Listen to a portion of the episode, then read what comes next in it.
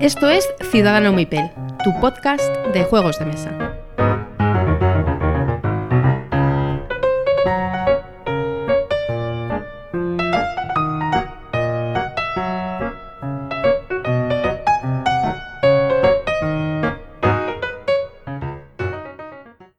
Hola a todos, bienvenidos a Ciudadano Mipel, soy Jesús y ya estáis en vuestra casa. Y por aquí tengo a Miguel. Hola, ¿cómo estás? Hola jóvenes, pues nada, aquí de nuevo en el episodio número 30, grabación nocturna. Y nada, encantado de estar de nuevo aquí. Que hemos tardado un poquito esta vez, este, este año estamos un poquito... Sí, este año nos están viniendo las cosas un poco complicadas, sí. Sí, sí, sí, pero bueno, ya, ya iremos cogiendo ritmo y seguiremos con, con esta aventura.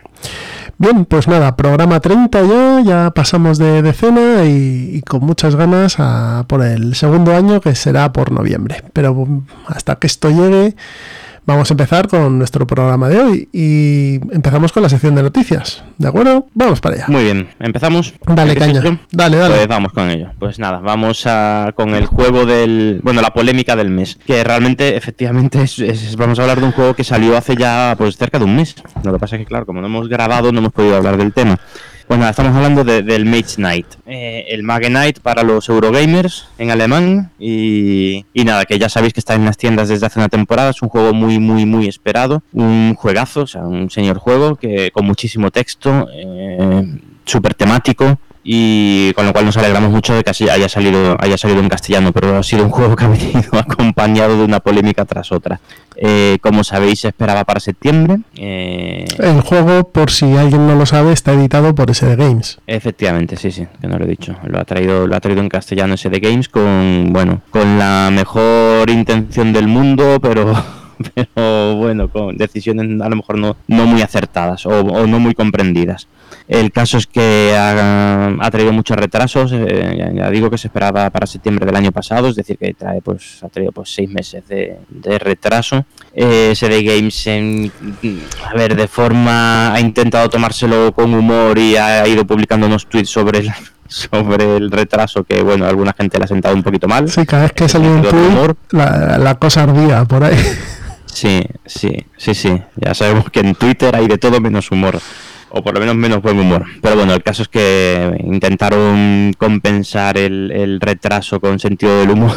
Y bueno, a la gente no, no le fue sentando muy bien. Entonces ya en ese ambiente ya calentito nos encontramos con que el juego cuando salió hace un mes pues también trajo can cancelaciones porque no, no tenían el número suficiente de copias como para atender a, la, a, la, a las reservas que habían hecho. Sí, sobre todo en tiendas, al parecer. Sí, sí, sí. Lo cual para mí, pues yo, no sé, ha pasado ya un mes y para mí sigue siendo totalmente inexplicable. O sea, que, que una empresa no, no controle el número de copias que tiene encargadas o pedidas y las coteje con las que tiene encargadas, yo no sé, sus motivos tendrá ese de games, pero, pero la verdad es que para mí es algo muy, muy sorprendente. Sí, muy normal no suena, la verdad, pero bueno. No, no sé, ha sido un poquito raro, pero bueno, aún así yo me quedo con que el juego ha venido en castellano, lo tenemos ya en tienda y lo podemos disfrutar, eso sí, con una cantidad considerable de, de ratas que esperemos que vayan que vayan subsanando. Esa ha sido ya la gota que ha colmado el, vaso de la paciencia de, de, los de los jugones, que es que el juego, pues en torno al 10% de las cartas tiene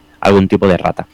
Lo cual, bueno, en un juego con tanto texto, pues, pues, puede llegar a ser comprensible. Yo lo que me parece menos justificable es que hay algunas de esas erratas que se habrían detectado con una única partida de prueba con esa copia.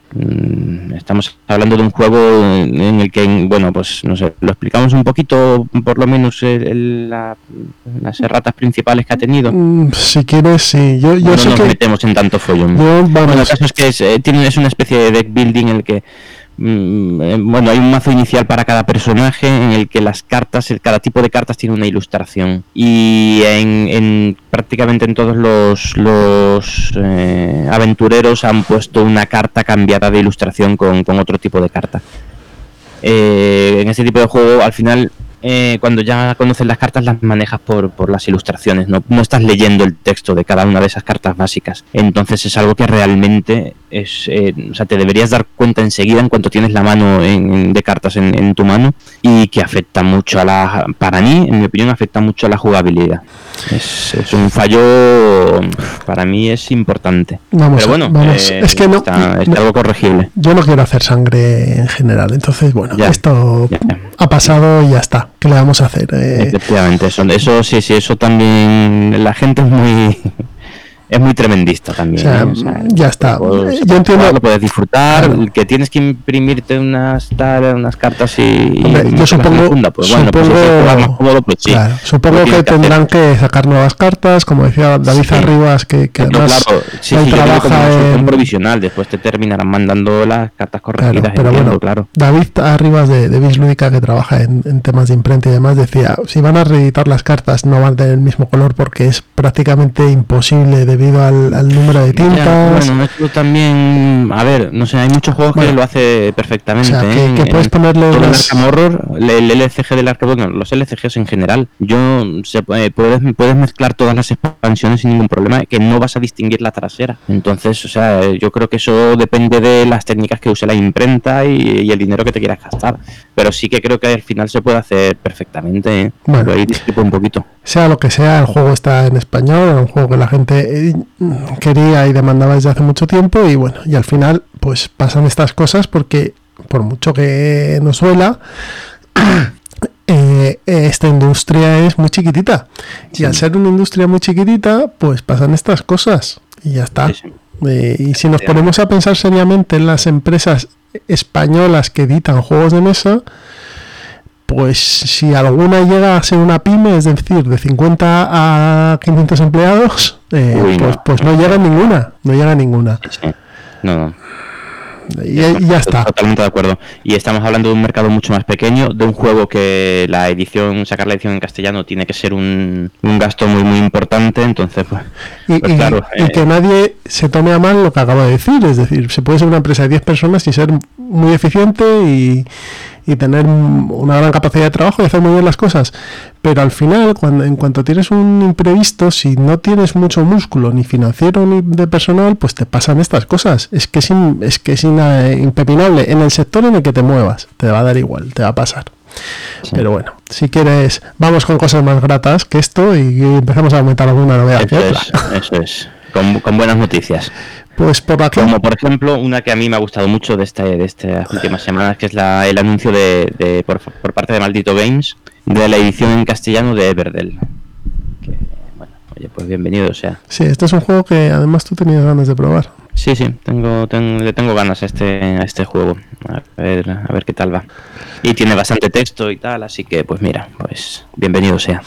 Por otro lado tienes aquí que Star Wars, el anillo exterior o The Outer Rim, como llaman en, como se llama en inglés, estará en español en el último tercio, que será a finales de año, eh, según Fantasy Flight Games. En el tercer trimestre del 2019, o sea que para justo después del verano, más o menos, pues por ahí. Bueno, entrará en la campaña de Navidad, vamos, como quien dice. bueno, yo sí, un poquito antes. Y Fantasy Flight, mm, eh, si algo, algo que funciona bien en Fantasy Flight, que son muchas cosas, eh, es la, la organización de, de, las, de los lanzamientos. Si dice tercer trimestre, vamos, tener seguro que, lo sacarán en el tercer trimestre. Además, este año se, se iba a decir, se instala, se estrena una película de Star Wars, con lo cual seguro que. Sí, hay que aprovechar ahí el, el tirón.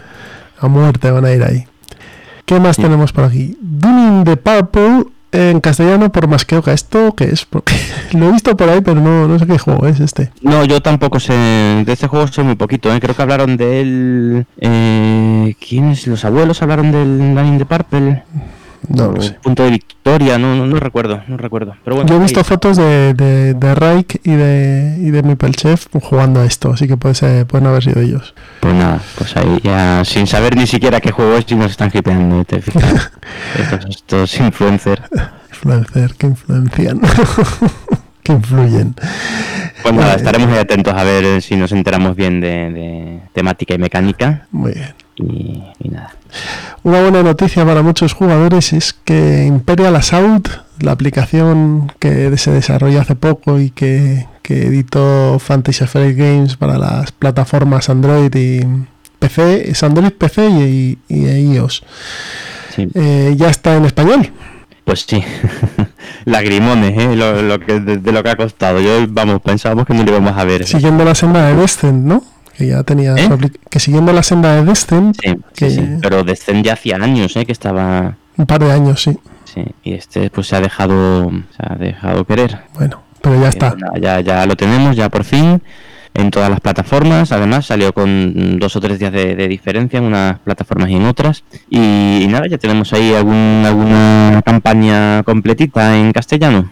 Pues mira, una cosa más. Yo sé que este juego, gracias a esta aplicación, va a jugarse más, porque bueno, te da la opción de jugar en solitario. Pero bueno, ya hablaremos de Imperial Assault. Muy bien. eh, estaba, por cierto, aquí echando un vistazo antes de pasar a la siguiente noticia. Down in the Purple, eh, ambientado, hombre, por el, por el nombre más o menos te lo podías imaginar, ¿no? En la, en la caída del Imperio Romano. Muy bien. Así que nada, un juego de civilizaciones y de tres, de uno a tres jugadores. Y bueno, pues nada, a, a convertirnos en emperador romano y en Bárbaros. sí. Así que a, a ver qué tal. David Games nos mandó un correo a nuestra cuenta de ciudadano.mipel.gmail.com y nos comentan que van a editar un juego que se llama Abyss, juego francés.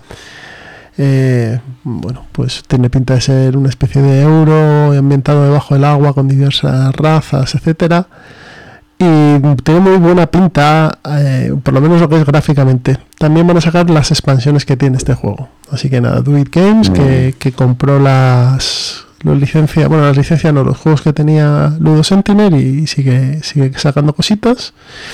Y creo que pronto va a sacar el mm, Cryptid en español. Ah, muy, muy, muy buena noticia también. Sí, un juego que además sale bastante bien de precio, 29 euros en, en preventa. Mm. Sí, sí. Así que bueno, a los que le interesa el juego, los que han oído reseñas y, y como era un poquito complejo en inglés, Sí. pues en breve van a tenerlo en Pues español. nada, sí, sí, eso lo tengo ahí en el punto de mira. Si sale en castellano, pues sí. Lo probaremos en lo pro- podrás probar en el club porque porque sé seguro que cae. Sí, ya, ya he estado por allí, pero perdón, pero no, no he podido. ¿Qué más tenemos por aquí? A ver. Role Player, ya disponible en español. Role Player lo trae Generación X Games o Gen X Games. Eh, yo he jugado en inglés. eh, Ajá. sale, sale por ahora el básico, pero las expansiones van a salir también. Las tienen en, pro- en preproducción, debe ser.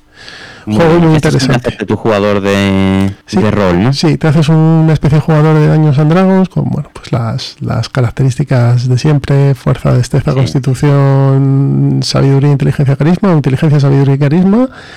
Pero claro, en el fondo lo que es es un juego de pool de dados. Entonces tú tienes que ir colocando tus dados, así que esos dados desencadenan acciones, etcétera. Y luego Sí, ya. he escuchado que es una mecánica muy similar al, al Sagrada, ¿no? Yo es que Sagrada no he jugado. Vale, vale, vale. Pero por lo que tú has contado aquí, que lo contaste en el plan malvado, sí que sí que tiene una pinta parecida. Aparte de eso, tienes un mercadito de cartas donde vas comprando cosas. Bueno, eh, está muy interesante. ¿eh? Bueno, hablas muy bien del juego, así Mm. que, pues mira. Es un juego que está bastante chulo. Y sobre todo que la premisa dices, pues, joder, mm, ¿qué hacerte un personaje de rol puede dar para un juego? Pues sí, da para un juego. Y yo probé, Bueno, el, tema, el tema es curioso, ¿eh? sí, yo probé la que- expansión, que con la expansión puedes ir haciendo misiones y comentaban en Punto de Victoria, el chef comentaba que van a sacar otro juego que va a salir este año en Kickstarter que es ya como una campaña, o sea, con este juego, con los jugadores, jugadores que te haces, haces una especie de campaña y tal. No sé cómo, cómo será, habrá que estar Mm, atento. Bueno, muy bien. ¿Qué más? Muy bien, pues nada, tienes aquí apuntado. Entonces, Uf, sí. no, no sé cómo pronunciar esto, tío, así que Esto de, de Wastelands Specs Delivery Service, Muy bien. Pues el, el, el envío, el, el, de las tierras baldías, ¿no? Se podría llamar.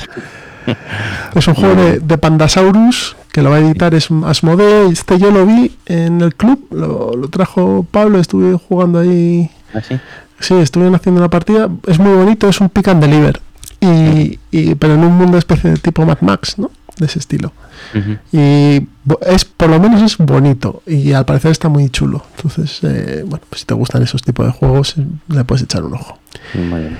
Estupendo. Y aunque llegamos a los últimos dos días, eh, tenemos en Looping Games, eh, tienen Berkami que terminará este viernes, o sea, el viernes 24, que espero que el programa ya esté subido. El viernes 24 termina el, el Berkami de la gente de Looping Games que ha editado dos nuevos juegos de su serie 19XX, que son el 19 1942 y el 1987. 1942 es un juego ambientado en la Segunda Guerra Mundial, eh, creado por Esteban Cabutor, el del podcast El Tablero. Sí, sí, sí. Y 1987 es un juego de los chicos de Yamadai, ya sabéis, de Isarra y de Sei, y está ambientado en la construcción del canal de la Mancha, del túnel del canal de la Mancha, mejor dicho. El del tren de alta velocidad. Sí. Están muy bien de precio los dos. Cuestan 40 euros los dos más gastos de envío incluido. Y además han sacado una oferta que puedes comprar el resto de los 19XX a un par de euros menos. Entonces, bien. bueno, pues a los que les interese, eh, que entren pues cuando oigan esto corriendo, porque a lo mejor se termina la, la campaña. Van sobrados, han pasado ya las expectativas y demás. Así que bueno, todo aquello que, que le interese estos juegos están bien. Yo he probado uno, luego os lo contaré y, y la verdad es que me ha gustado bastante. Estupendo. Muy bien. Y poca cosa más. eh, Bueno, a- ayer eh, salió, salieron ya los nominados al, al Spiel des Jahres de este año, ¿no? sí, pero no los tengo aquí delante, la verdad. Ayer o antes de ayer, hace un par de días. Bueno, pues la verdad es que no sé ni siquiera si comentarlos, por lo menos la categoría de, del, del Kennerspiel des Jahres sí lo que lo comentaremos porque es la de la de supuestamente para jugones. La categoría general está en el, el Lama, que es un juego de, de, de Inicia. Eh, Lama, pues bueno, no, no- toda- vamos, la verdad es que todavía no sé de, de- de qué van, porque estos, ninguno de los tres creo que se ha editado todavía en, en España. El Lama es un- sobre una llama y, y Rainer Inicia. Yo no sé cómo, cómo encajará. A, sa- Porque a Inicia saber, es un autor que a mí me gusta mucho, pero tiene pinta de ser un juego bastante simplón. Y bueno, y luego el Were- eh, Werewolves, que tiene mejor pinta, y el Just One. Mm, Pero vamos, poco sé de, de estos, de estos juegos. Bueno, si quieres lo que hacemos es cuando salgan los premios los mencionamos aquí en la sección de noticias y ya está. Vale, perfecto. Únicamente el del Ken- el, el Kennerspiel des Jahres sí me gustaría comentarlos porque son más conocidos, que son el Detective de, de Ignacy Trevicek, eh, Carpe Diem de Stefan Feld y Wingspan de, de Elizabeth Hargrave. Stegmeyer, ¿no? Stegmeyer Es- Productions. sí. Mm. Pues esos tres son los candidatos de este año. Pues Yo a saber, no suelo coincidir mucho con... hombre, por lo menos son, no sé, parecen mejor que, los del año pasado, ¿no? Hombre, sí, eso, sí. Tampoco es que esa sea una carta de presentación muy buena, pero bueno, pero sí, sí. Sí, yo habría metido, a ver, que mm, ahí eh, lo completan, vamos, dan unos nominados y luego uno- unos recomendados que no llegan a la final, pero que también, pues eso, los recomiendan. Y ahí veo yo cositas majas como el Tierras Bajas, el Newton, el arquitecto del, del Reino del Oeste y el Paper Tales, que ese particularmente yo no lo conozco. El Coimbra a lo mejor. No, no está, no está, no. ¿No está en la- Coimbra? No. Bueno, pues nada. No. Por cierto, como, o sea, me parece eh, impresionante que los tres eh, Kennerspiel des Jahres, o sea, los tres que están nominados a- al premio de juego, mm, se supone que para expertos ¿no? de este año, los tres están editados en castellano por Maldito Games. Así que, vamos, muy buena puntería que tienen aquí Sí, Álamo está. los sevillanos. Álamo está al, al quite, como se suele decir en su tierra. Sí, sí, sí, muy, muy buena vista tiene, sí. Bueno, pues si quieres pasamos a la siguiente sección, ponemos ahora una promo de unos amigos y seguimos adelante. Venga, perfecto. Venga, hasta ahora. Ahora.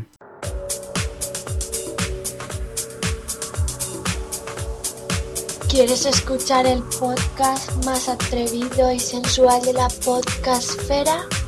Pues entonces no escuchas Dos Frikis y un Murciano, tu podcast de cómics y mucho más.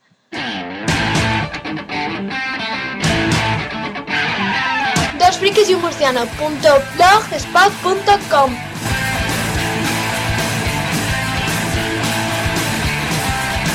Venga, ¿qué esperas? Escuchadlo. Bueno, ya estamos aquí en los entremeses y hoy nos ponemos galácticos.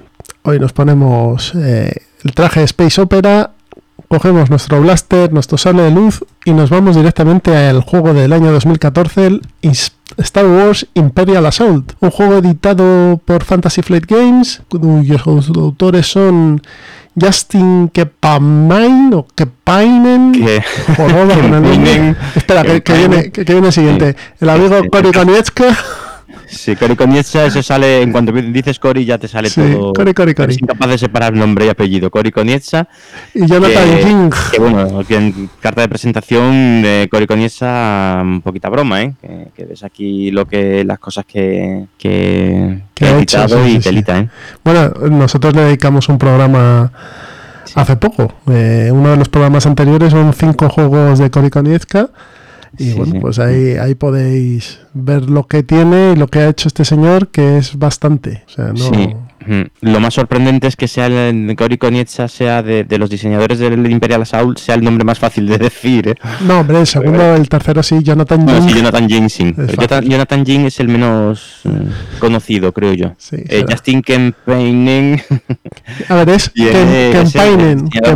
Quest. Que, que, vaya, que, y, de- y, y de, y ha hecho bastantes módulos del Descent, aunque bueno, sobre todo es más, más que nada por el, el Warhammer Quest, es conocido. ¿Warhammer Quest de cartas o el Warhammer Quest el Silver De Tower? cartas, de cartas, Vale. perdón, sí, sí, de cartas. Como hay varios. Sí, sí, sí, sí. Mm.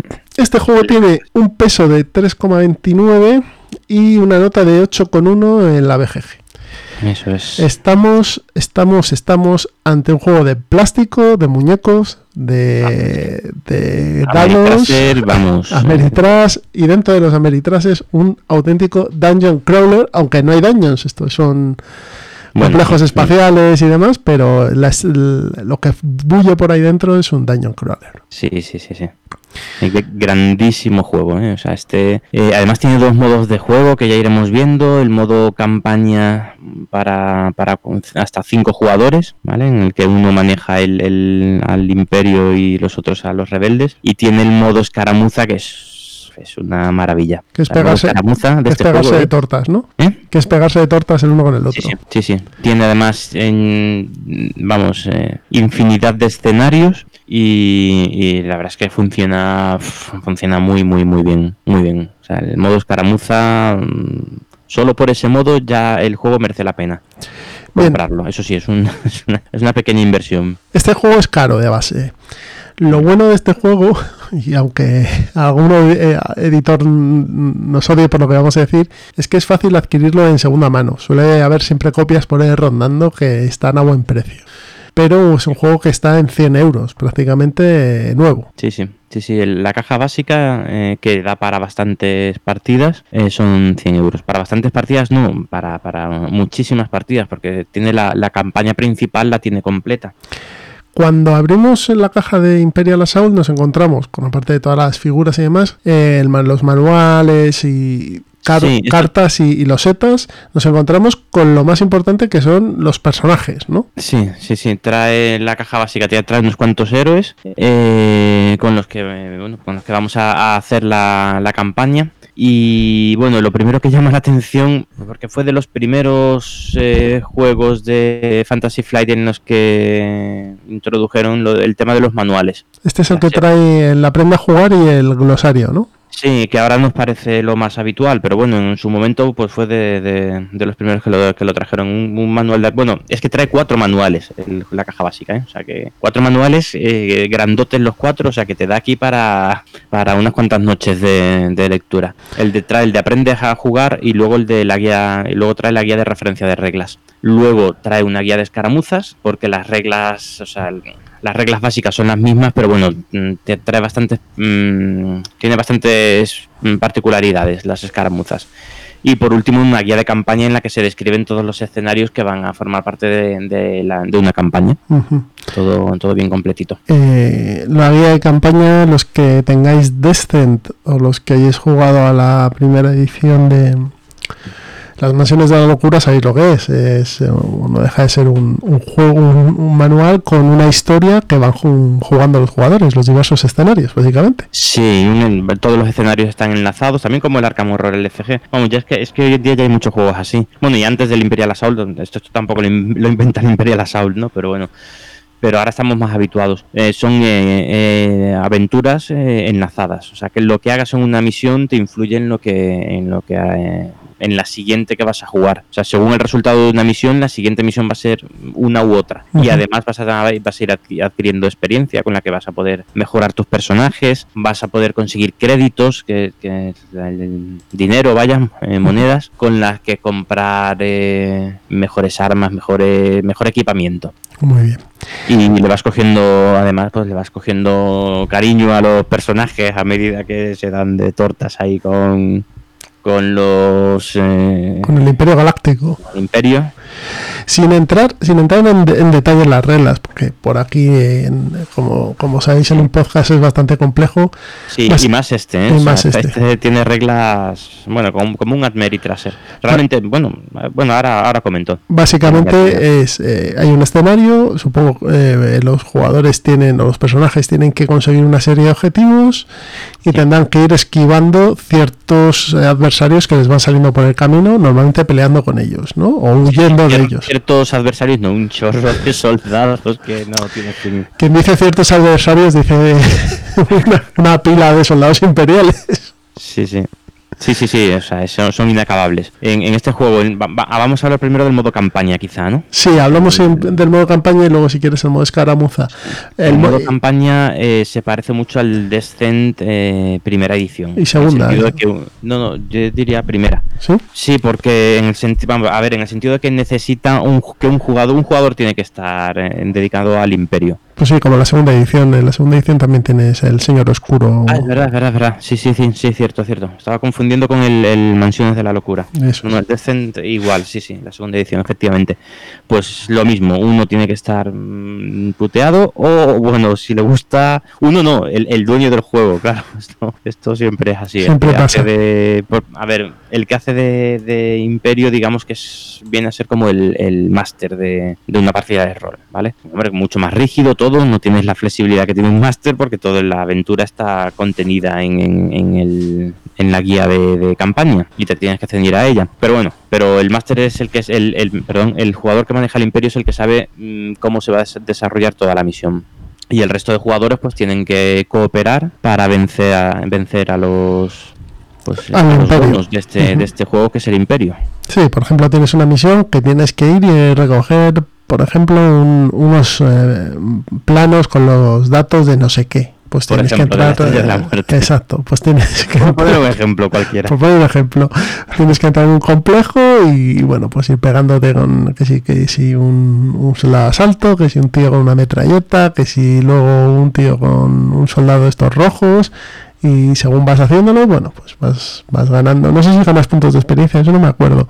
Sí, sí, sí, sí, vas ganando. Sí, Mm. y, y- y consigues el objetivo o no y te capturan y tal. Ah, Es un juego muy curioso. Hay, eh, aquí hay un, término que es la tensión que se usa un montón en este juego, por ejemplo, Mm, Sí, sí, sí. para que los jugadores hagan unas acciones y demás. Entonces, mm, es que es un Dungeon Crawler, son todos muy parecidos, la verdad, no nos vamos a engañar.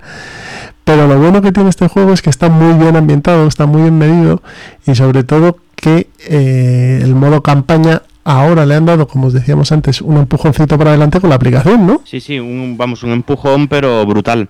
Eh, lo que comentabas era es el, el nivel de amenaza, es lo que comentabas antes de, de- de lo que va aumentando a medida que va pasando la, partida, ¿no? Y es con lo que el imperio puede ir eh, desplegando elementos, desplegando, o sea, reforzándose. Bueno, pues todo eso que lo tenía que gestionar una persona, pues es lo que ahora eh, han, lo han puesto con una app y que yo no lo he probado todavía, estoy deseando hacerlo eh, y que dicen que funciona como que funciona de lujo. A ver, yo me he descargado la app y he jugado sin jugar, pero yo el juego no lo tengo. Pero la verdad es que está muy chula la app, ¿eh? Sí, Mm, Sí, yo he visto la de Destiny esta y está muy bien. Están muy chulas. muy tiene que estar muy bien y poder jugar así de verdad en, en cooperativo, 100% cooperativo, este tipo de juegos tiene que estar tiene que estar muy bien. Dicen que se dan situaciones un poco así como que haya un, un, un Snowtrooper en, en Tatooine y cosas así, ¿no? Pero bueno, o sea, un- uno de, de- uno de asalto de, de las nieves en, sí, sí. en un desierto, bueno, o una TST dentro de un Dentro de un complejo, ¿no? de un complejo, sí, que saben que no distingue, que todavía ahí la IA de la app bueno, eh, es mejorable todavía. Pero bueno, todo seguro que todo se andará. Y esto es el modo campaña. Mm, No vamos a extendernos más porque creo que tampoco sería de recibo, ¿no? Lo, A que, ver, lo- sí. lo que hemos comentado Al es... final, sí, es muy, muy similar a otros, en el sentido de que hay un turno de, de los... eh, o sea, se van de, vas activando héroes de uno en uno, activas un héroe, un- uno de los jugadores activa su héroe, héroe, realiza sus acciones, que creo recordar que son dos, de una lista, pues lo habitual en este tipo de juegos, moverte, eh, atacar eh, o activar una carta, activar una acción especial, activar... em, interaccionar con, un- con una parte del, del tablero. O sea, básicamente es eso. Eh, una vez que un héroe se ha activado, pues le toca el turno al- a los buenos del juego, que son el imperio, el- que son que es el imperio, que lucha contra los la escoria esta que Escoria rebelde. eh, destrozar el orden de- del imperio del universo, de la galaxia. Y me pierdo, me pierdo. y maneja uno, o sea, mueve uno de los de las unidades desplegadas. Entonces va otro héroe y se van así turnando hasta que eh, terminan de activarse todos los héroes. Entonces hay una, una fase de, entonces viene la fase del juego, digamos, la fase de, de- de- fase de mantenimiento en la que se sube el nivel de amenaza y pasa una serie de cosas. Vale. Y bueno, y así se va a ir, se va a ir desplegando, se va a ir desarrollando la partida. Y bueno, la partida cuenta también con disparadores. O sea, la partida ahí pueden pasar cosas en función, o sea, pueden, no van a pasar cosas en función de lo que, de lo que hagan los, eh, los jugadores. Es decir, se abren una puerta, pues en ese momento en- tú miras la guía, el- el jugador imperial mira la guía y ya sabe que si se abre, que si los jugadores abren esta puerta, pues va a pasar X, pues que se va a desplegar el General Weiss, por ejemplo, o, o Darth Vader, que terminará apareciendo, ya sabes que si está la mini en el juego es que el Sí, Darth Vader va a terminará aparecer, apareciendo sí, por ahí. Eh, pues eso, hay una serie de disparadores en la partida que, bueno, pues eso le da también ahí un punto súper interesante. Y además las historias están muy bien contadas, ¿eh? Las historias de las misiones, eh, la verdad es que están, hay misiones que son muy muy buenas, otras más flojitas, pero misiones realmente majas. Y nada, cuando terminas una misión, en función del resultado, eh, puedes perder la misión, puedes y no pasa nada, sigues avanzando con la campaña, consigues tus puntos de experiencia, créditos, influencia. Bueno, influencia los consigue el- el- el jugador imperial. Te refuerzas y vas a la siguiente, a la siguiente misión. Y así al final si ganas o pierdes es en función de lo que hagas en la última misión. Pero pero bueno durante la, durante la partida lo más importante aquí es la experiencia. La experiencia de juego. La, No narración. La narración de la partida. sí sí sí. Sí sí la verdad es que se dan situaciones muy muy buenas muy buenas Los que estéis interesados en ver esto y porque a lo mejor no os apetece comprarlo, no queréis ver, o sea, queréis ver antes una partida de más, los chicos de la mazmorra de Pacheco tienen toda la campaña de la caja básica hecha. sí Entonces, eh, eh, si queréis, pues la veis y veis cómo están jugando. Ellos juegan sin aplicación, o sea, uno hace de Imperial y el resto de el resto de, de Alianza Rebelde. Y es muy gracioso, la verdad, Sí, verlo. sí, sí. Es un juego, bueno, por cierto, comento, eh, como mm, hay, tiene un modo solitario eh, fan-made que funciona, más o menos funciona, te Este- deja jugar. teniendo la aplicación ya. y ya teniendo la aplicación efectivamente, pero yo particularmente no lo aconsejo jugar en solitario porque este tipo de juegos al final mm, como más, bueno, aparte de la experiencia de que no es lo mismo jugarlo, un juego tan narrativo, pues mm, mola más jugarlo con gente. eh, este tipo de juegos, eh, las reglas son muy fáciles, pero cada, cada héroe y cada carta eh, es una excepción a la regla, todo, todo, o sea, todos son mini reglas, está completamente plagado de mini reglas, pero plagado, o sea, tanto los jugadores, el jugador imperial, cada una de sus cartas de despliegue. Y cada uno de los eh, de las cartas de mm, equipo que tiene cada uno de sus miembros desplegados lo mismo con los jugadores. Todo tiene mini reglas. Son todo eh, si tengo esta carta entonces te- este jugador se va a mover uno más. O este si está a distancia 2 de un oficial pues puede disparar no sé qué. No sé si me estoy explicando. O sea es repleto de mini reglas. Si lo juegas tú solo es que es totalmente imposible que tengas en cuenta todo Sí, al final, y al final se, se ensucia tanto, se ensucia tanto, te pasas tanto tiempo mirando, comprobando, tal, este lo he movido, este no, este es- está activo, este mm, haciendo rewind, o sea, en la, yo lo he intentado y la experiencia la verdad es que no, no. Estos juegos como el Mansiones de la Locura y todos estos hay que jugarlo con gente. Sí, Por sí. de- por este incluso, o sea, yo el Mansiones de la Locura lo juego en solitario y me lo paso muy bien. También peca un poquito de eso, ¿eh? de, de que es difícil eh, tener en cuenta todas las mini reglas, pero este tiene muchísimas más que el Mansiones de la Locura. Muchas más. Pero bueno, aparte del modo de campaña que estamos hablando, este trae el modo escaramuza. El modo escaramuza, sí. ¿Y en qué consiste el modo escaramuza? Maravilla. Pues nada, tenemos. eh, bueno, en, en la, en la caja básica, la verdad es que no recuerdo ya cuántos, cuántas, cuántos escenarios trae, pero bueno. Eh, creo recordar que solo dos, pero dos, o sea, dos escenarios, cada uno con dos misiones distintas. Pero bueno, el caso es que eh, cada vez que compras un, un, un blister, se llama, un- una mini, te vienen unos escenarios nuevos. Eh, es un modo en el que un modo de dos jugadores de, de confrontación entre dos jugadores en el que te tienes que te tienes que uno manejar al imperio y otro al rebelde o a, a los A los eh, escoria villanos.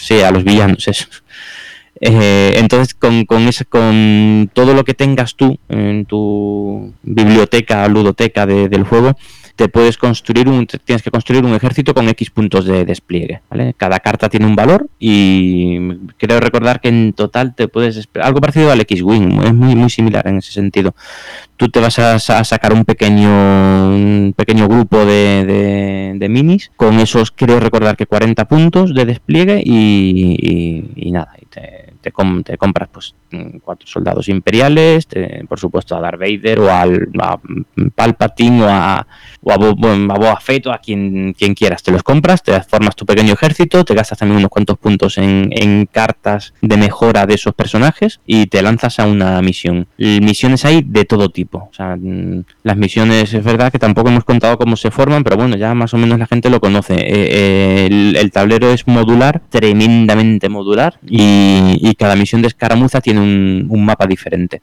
Un mapa totalmente diferente que además dan un juego, un juego brutal. O sea, que es, los basi- mapas est- están muy bien pensados. es ¿eh? Los básicamente como los juegos de miniatura tipo Warhammer o demás. Sí, en el sí, fondo tú escoges una, tienes unos puntos para el ejército, escoges las unidades en un escenario y a currarte con el otro. Efectivamente, el otro hace lo, lo propio y, y ala. Eso sí, para jugar bien, cada uno necesita tener su copia de, de Imperial Assault, lo cual es un hándicap importante. Pero si lo tienes, eh, te lo pasas en grande. Te lo pasas en grande. O sea, es, es el Star Wars Legión antes del Star Wars Legión, ¿no? Sí, sí, sí, sí. Sí, me- una buena, buena definición. Bueno, tiene mecánicas diferentes. Sí, sí, pero, bueno, vamos, pero- el, pero sí, concepto sí, es el la- mismo. La sensación es similar, puede ser similar, sí. Mm. Es- es- eso está muy bien y, y justifica el precio del juego porque son dos en uno al final. O sea, tienes un juego que es el modo Sí. campaña y luego tienes un juego de confrontación, un juego de minis, vamos. Hombre, sí, sí. Los dos modos de juego están, la verdad es que están muy bien. Eso no quita que el juego sigue siendo, eh, sigue siendo carete, ¿no? Pero bueno.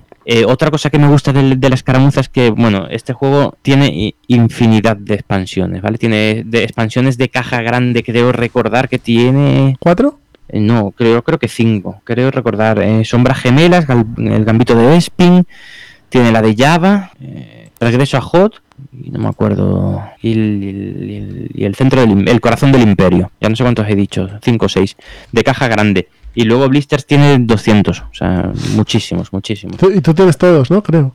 sí, sí, tenía que soltarlo ahí, sí, sí, sí.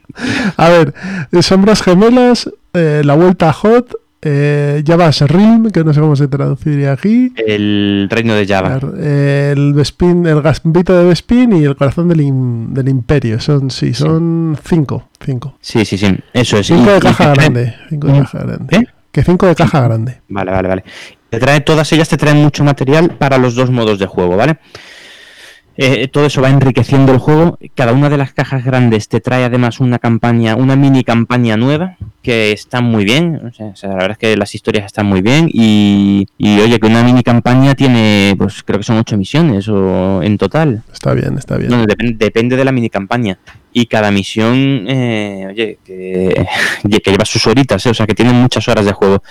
Entonces, a lo que iba es que también te trae, trae mejoras para el modo escaramuza, pero no le, yo no le, no le veo el, la mejor. O sea, puedes jugar con alguien con tu caja básica puedes jugar con alguien que tiene la colección completa y no tiene una ventaja clara sobre, sobre ti, como puede pasar en el, en el de cartas este, hombre, en el en el Magic de, de Gathering, que al final el que se ha gastado más dinero normalmente tiene un mazo mejor, ¿vale?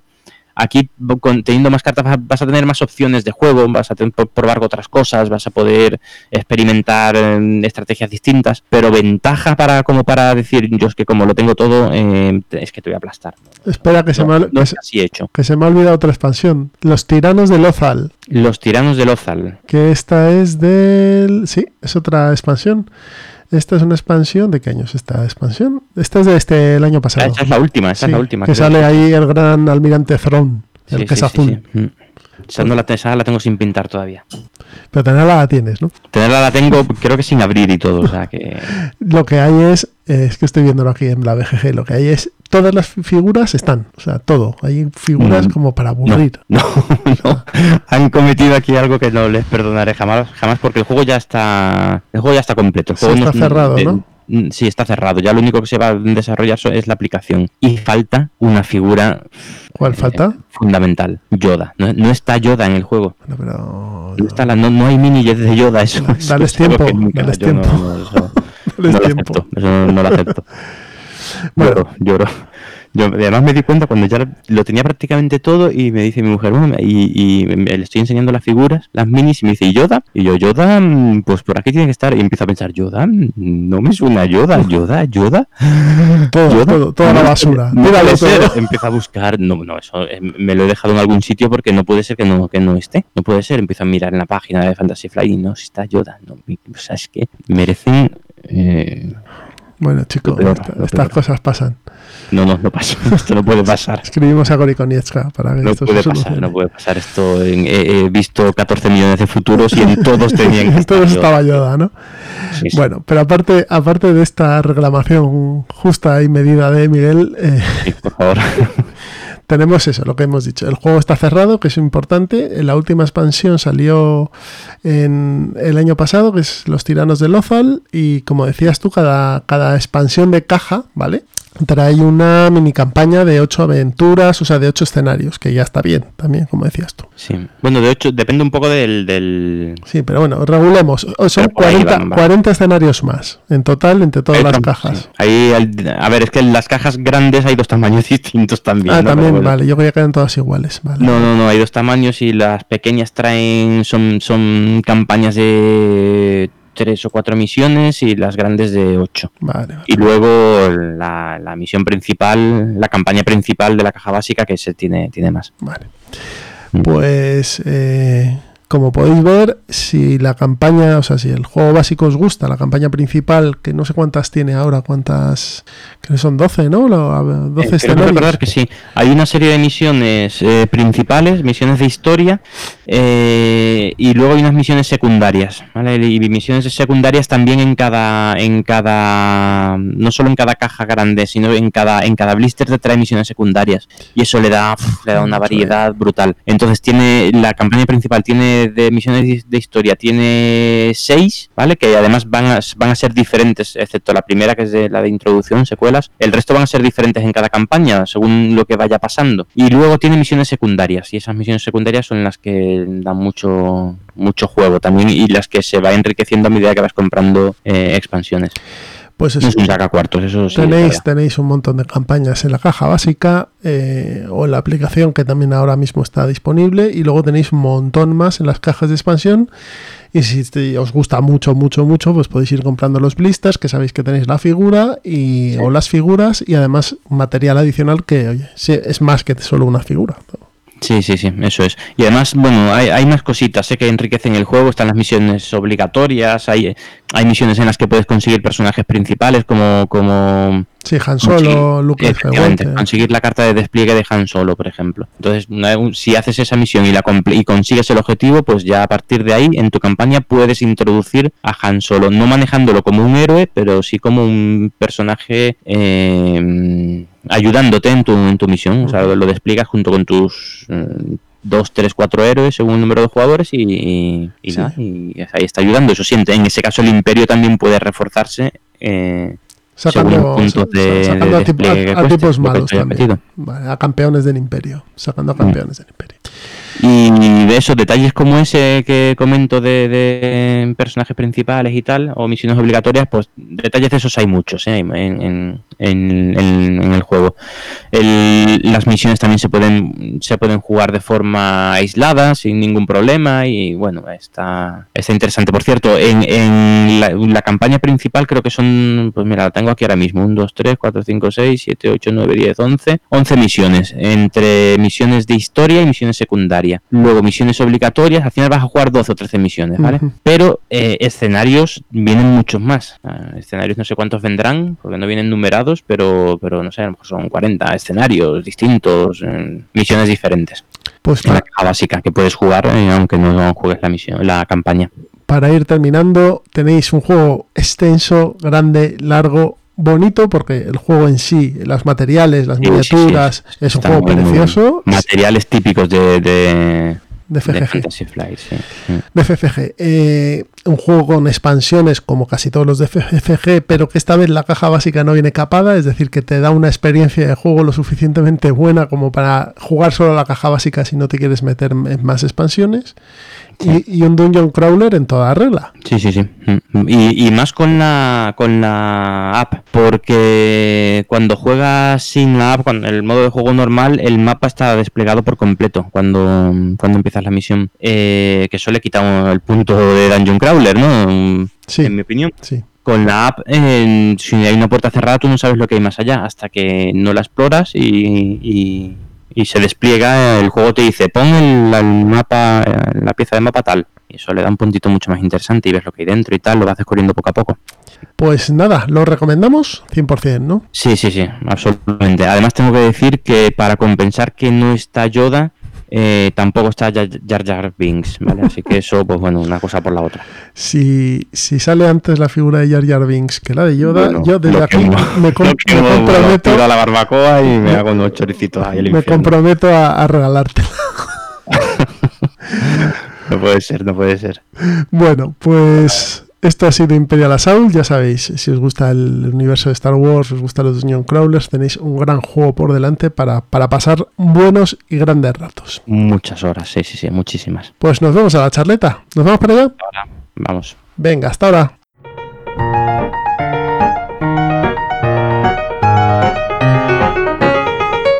Volvemos y estamos ya metidos de hocicoz en la charleta. Y retomando el tema de los eh, entremeses, hoy vamos a hablaros de los Dungeon Crawlers. Dungeon Crawlers, mejor dicho. Sí, que se me, se me ha ido la lengua. En alemán tú también, ¿no? Sí, en, en sueco. Crawl es arrastrarse, eh, eh, es eh, ir con la panza por la tierra, entonces Ah, que es sí. arrastrarse, sí. No lo sabía, ¿eh? Tenía- crawl es arrastrarse, entonces vamos a hablar de, de los que se arrastran por los dungeons, ¿no? Vamos, lo hago yo cada vez que cada día al salir del trabajo. sí, algo más o menos.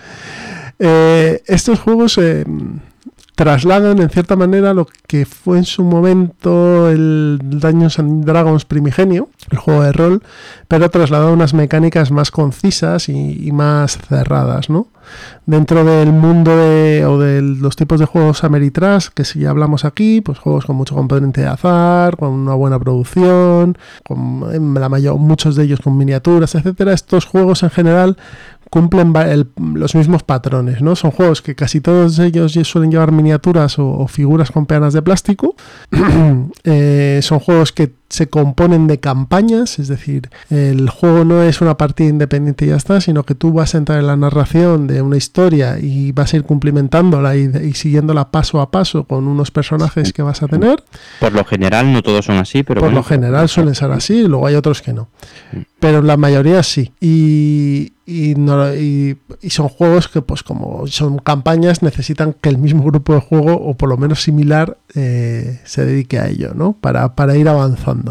Sí. Y, y el, y el objetivo es que también, bueno, tus personajes, en algunos de ellos, en otros no, tus personajes van mejorando según va avanzando la campaña, ¿no? Ya sea con nuevas armas, nuevas habilidades, etcétera.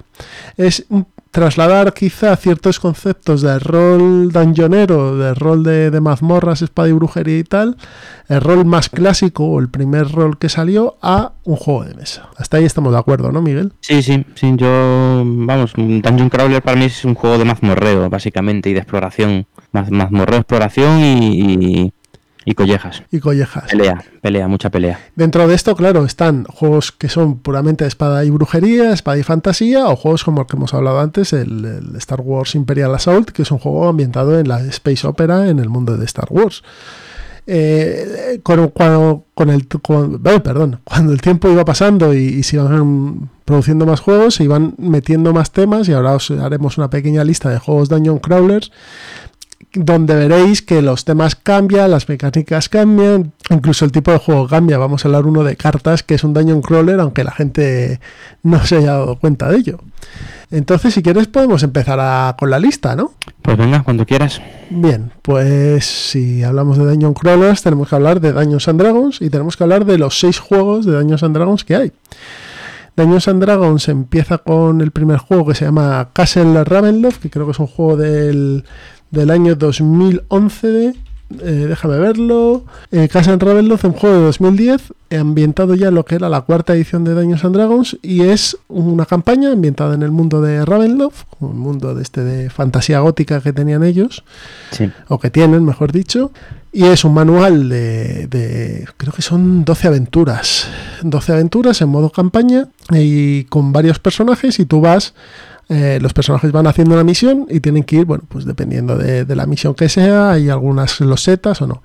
Lo bueno de este juego es que trae unas losetas que se van montando según van avanzando los jugadores, ¿vale? No ves el mapa al principio, tú lo que ves es simplemente un, un, una parte de la entrada de, pues, sea, del castillo, de la caverna y demás. Entonces, eh, según entras en, en, la caverna y vas a explorar, se abre una nueva zona, te encuentras un enemigo, peleas con él, encuentras algún tipo de hechizo, trampa, etcétera. Eh, son juegos muy sencillos de reglas. Lo bueno es que de los, los seis han mantenido prácticamente todo el corazón de, de mecánicas, siendo el Raven, quizá Castillo Ravenloft, que es el primero, el más sencillo de todos, y el último que es Waterdeep, las historias del mago loco, la aventura del mago loco, el, el, quizá el que tenga alguna variación más, ¿no? Algún complejo más. En este juego sí que los personajes suben de nivel y si juegas con el mismo durante toda la campaña, pues en cuanto sube de nivel va a tener ya ese segundo nivel mejorado durante toda la campaña hasta el final. Y normalmente lo que traían era un monstruo final que es un, una figura gigantesca. Pues por ejemplo, en el Castillo de Ravenloft era un Draco Lich, un Lich eh, dragón. Sí. En el segundo que es la ira de Sardalon, es a Sardalon que es un dragón rojo. Las leyendas de Drift... Hablando del, del final, final boss, digamos. Sí, es, las leyendas de Drift te dan un, un demonio gigante. Y luego los otros no he podido verlos esperamos, el templo del mar elemental Teta 1, la tumba de la aniquilación otro y el último, el del mago loco, otro.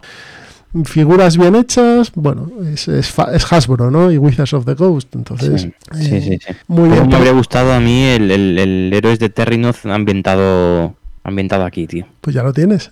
ah, el Héroes de Terrinoth ambientado en Daños and Dragons. Sí, sí, sí. Las ilustraciones, que es que lo que le falla al Héroes de Terrinoth es la ambientación. Es que es, a mí me parece que es muy blanca, muy infantiloide, pero... Sí, sí, sí, totalmente. Eso hace que el juego... O sea, me, me imagino las mecánicas de ese juego con D&D y...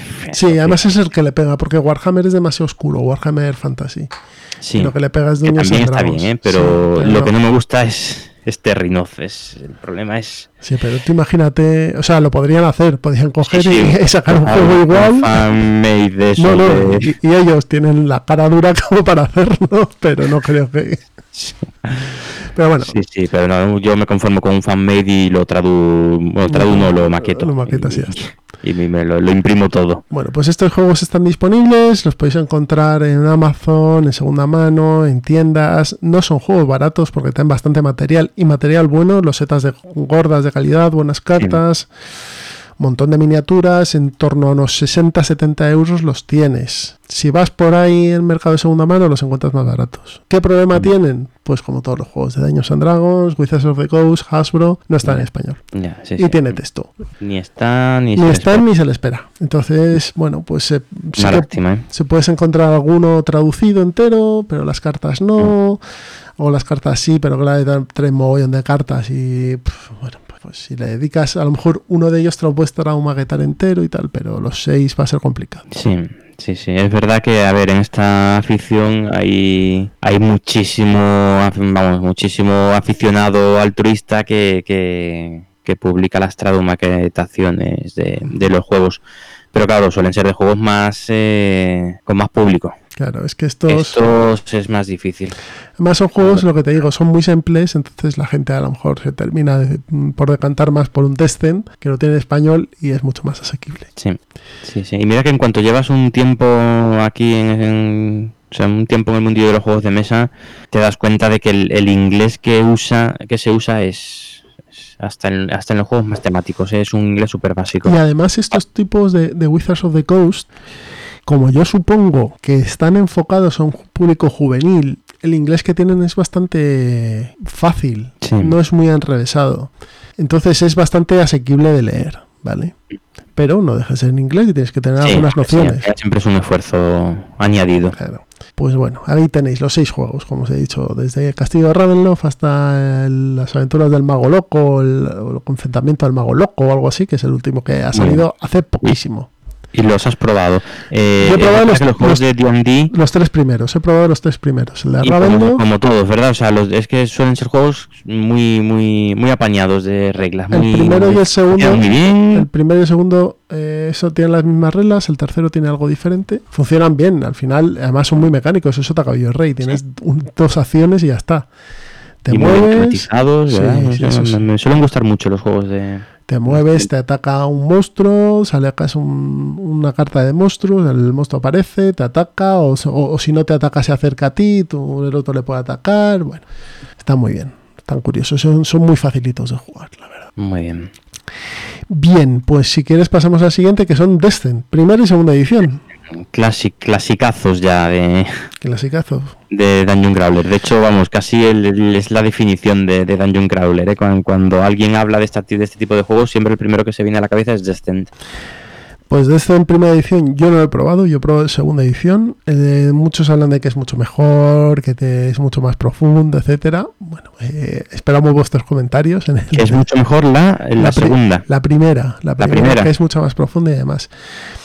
No lo sé. Yo es- no es que sea mejor, sino que es más profunda, que tiene, bueno, pues que es otro estilo de juego. Que el la segunda edición está un poco más remodelada, ¿no? Es un poco Arkham Horror, Eldritch Horror, ese estilo. Sí, Pues, Sí, sí, eh, sí. Mm.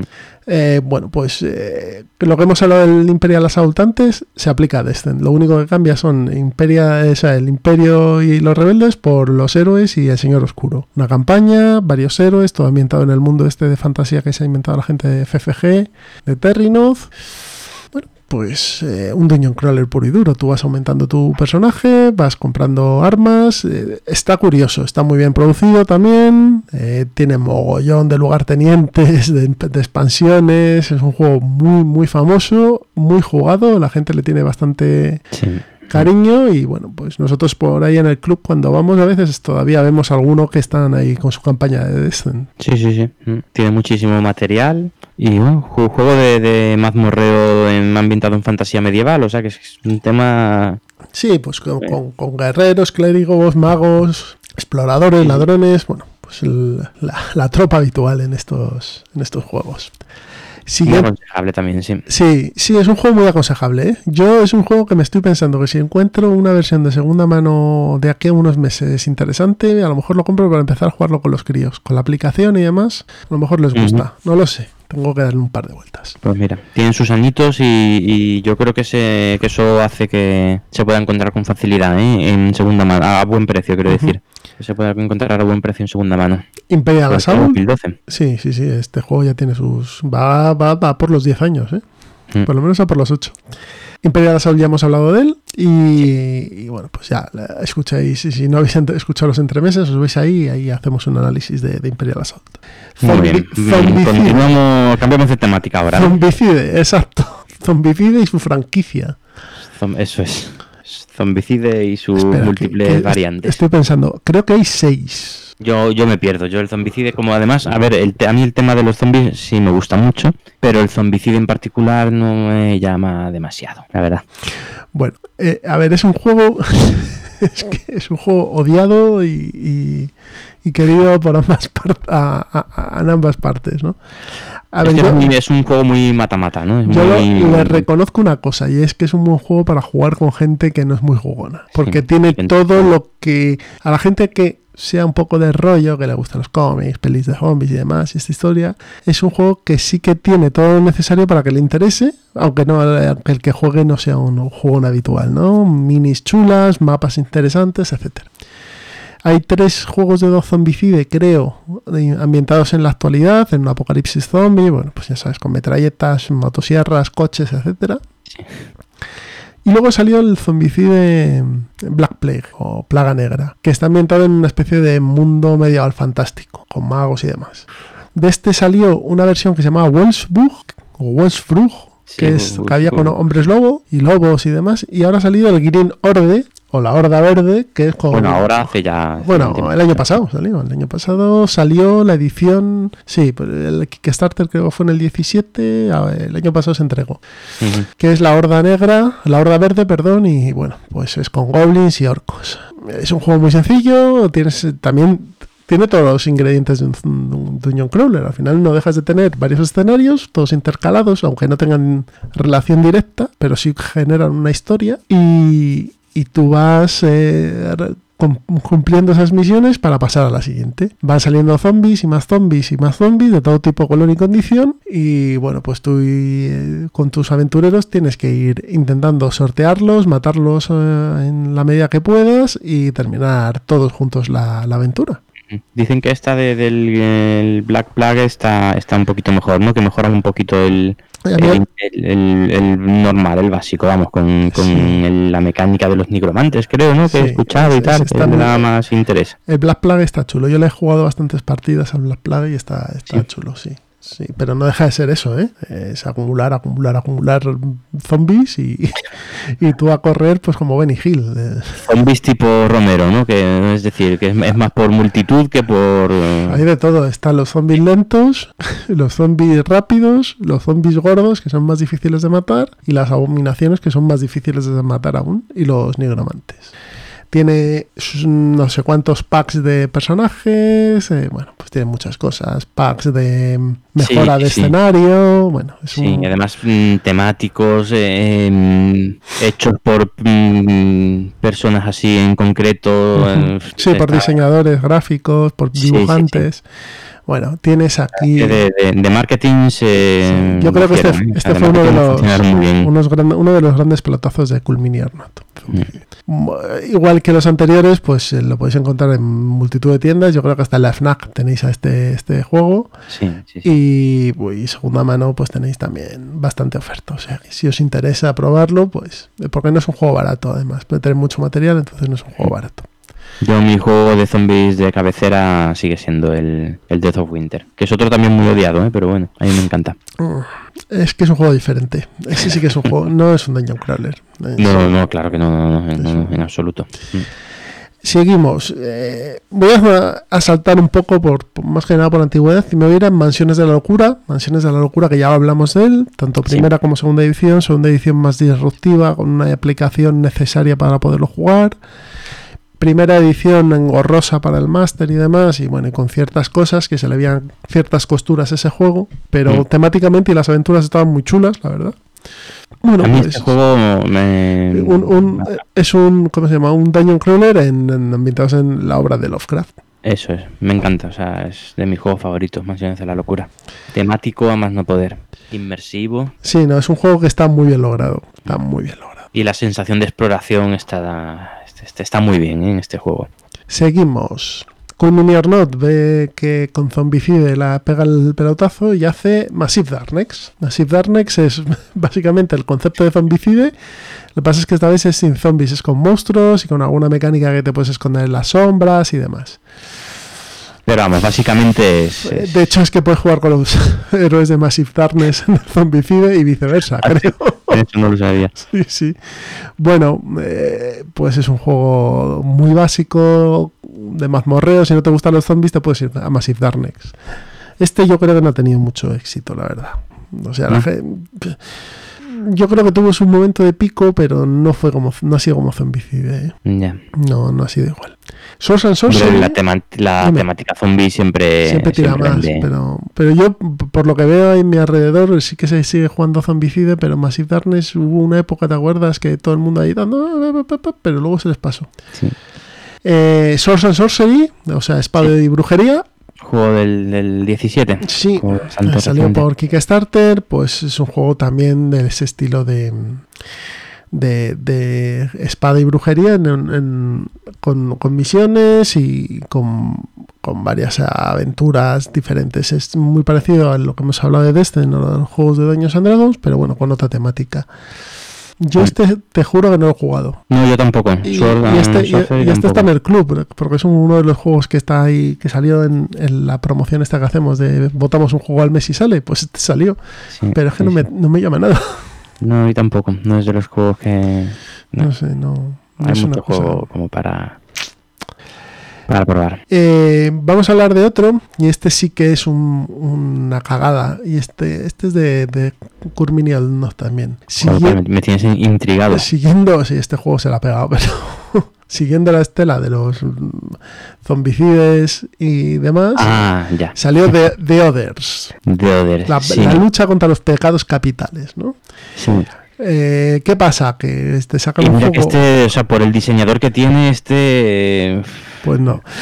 podía, podía ser un, un gran juego, ¿eh? Te sacan un juego en el que un grupo de agentes de una especie de sección, no sé qué, lucha contra la propagación de los pecados capitales que van infectando a la gente. En la caja básica te vienen tres pecados capitales, lo cual ya, bueno, bueno, Sí. pues bien. Sí, ¿no? eso parece un poco tomadura de pelo. En la caja básica, tres de los Sí, yo- a ver, esto yo supongo que como es un Kickstarter, pues sale por Kickstarter. Te Son por lo menos los pecados capitales más interesantes, ¿no? Creo que no, tampoco. Si me viene soberbia, pues vaya mierda. Yo quiero que me venga aquí en... Segura, Una buena. gula- lujuria, seguro, ¿no? Y luego ya- Vale, sí, la va- también. bien. Bueno, eh, te traían tres, pero lo que te digo, como era un Kickstarter, eh, esto Sí. vendría con y el pledge de no sé qué y el pledge de no sé cuántos, y si te dejabas allí, Sí. pues, pues eso. Bueno, decir que es de, de- al diseñador que estaba hablando es de Derek Lang. Eric Melan, Sí, que es el diseñador pues de Blood Rage, por ejemplo. sí. eh, eh, O Caos en el Viejo Mundo. mejor, mejor caos en el viejo mundo que Blood Rage y que este, ¿Cómo, cómo? que mejor eh, el caos en el viejo mundo, mejor, sí. Sí, sí, sí. que los otros. Bueno, eh, The Others, eh, pues es lo mismo. Es muy parecido a Zombicide. Al final tú lo que tienes es un grupo de un grupo de, de, soldados, un grupo de personajes, pues no son soldados, diferentes y variados que tienen que ir haciendo misiones y peleando contra los pecados capitales. ¿no?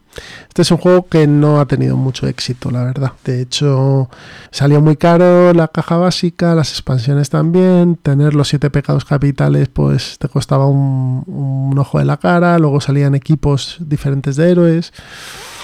Lo podéis encontrar por ahí de segunda mano. Mm. Nuevo es lo que os digo. Apuntaba bien el juego, pero, pero se quedó ahí. Pues sí, un poco pluf. Yo, es que yo creo que hubo una época hace un par de años que salieron varios de estos y todos fueron un poco agua. Y te- todos fueron un poco agua por la razón que voy a dar al final, pero bueno.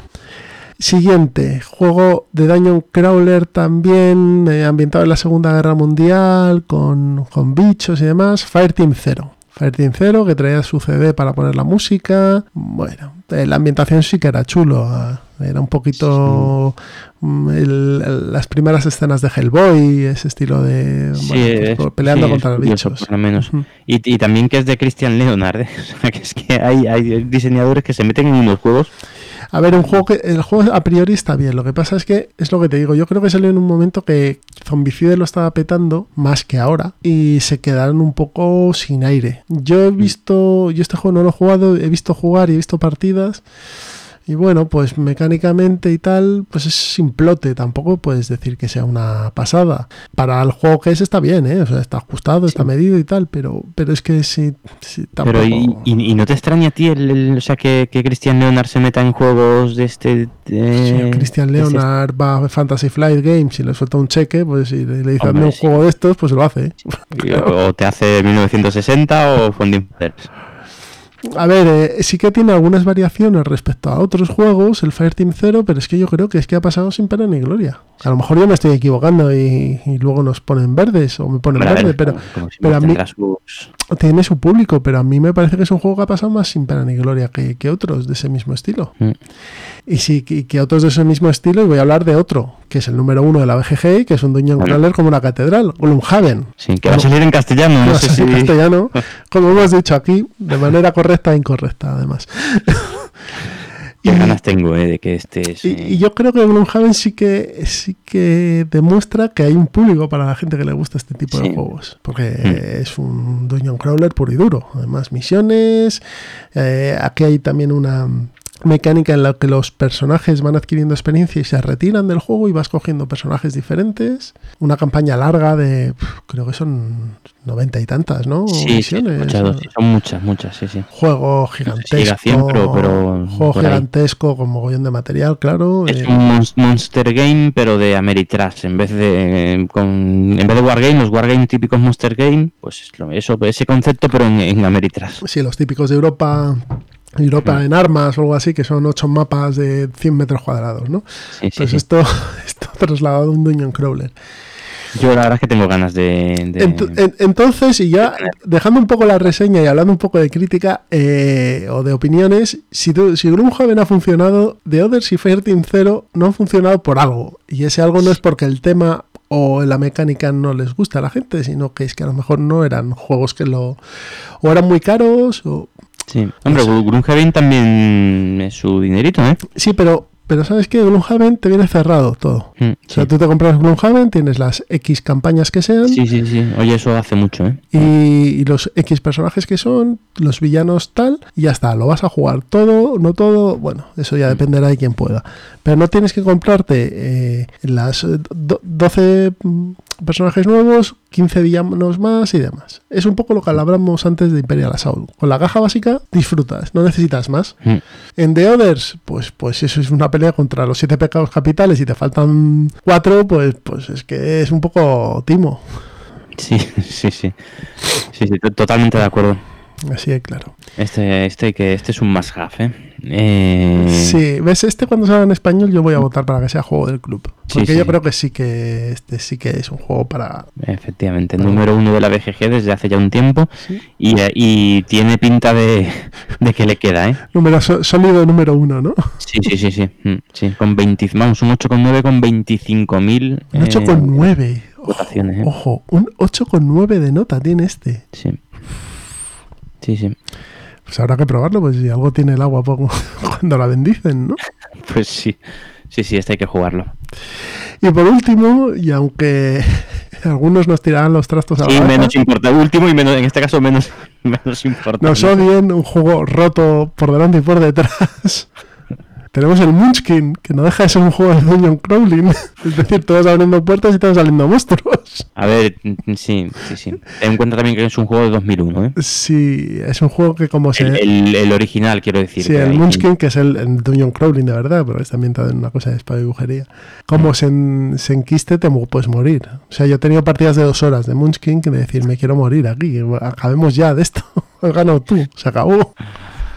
Gana, por favor. Sí, bueno, pues Munchkin, juego de Steve Jackson Games, hiper conocido, muy odiado por mucha gente, con Mm. ciento de temáticas, pues Chulu, Apocalipsis, eh, superhéroes, leyendas, de Pathfinder, que es un juego de rol también de Duñoneo, bueno, mogollón. Sí, pero bueno, y cuando es tan está tan vendido, tan jugado y tan versionado, también es por algo, ¿eh? Hay que, hay que decir que es un juego gracioso, es decir, Mm. la- las cartas tienen su coña, bueno, tiene puntos Mucha. muy, muy graciosos.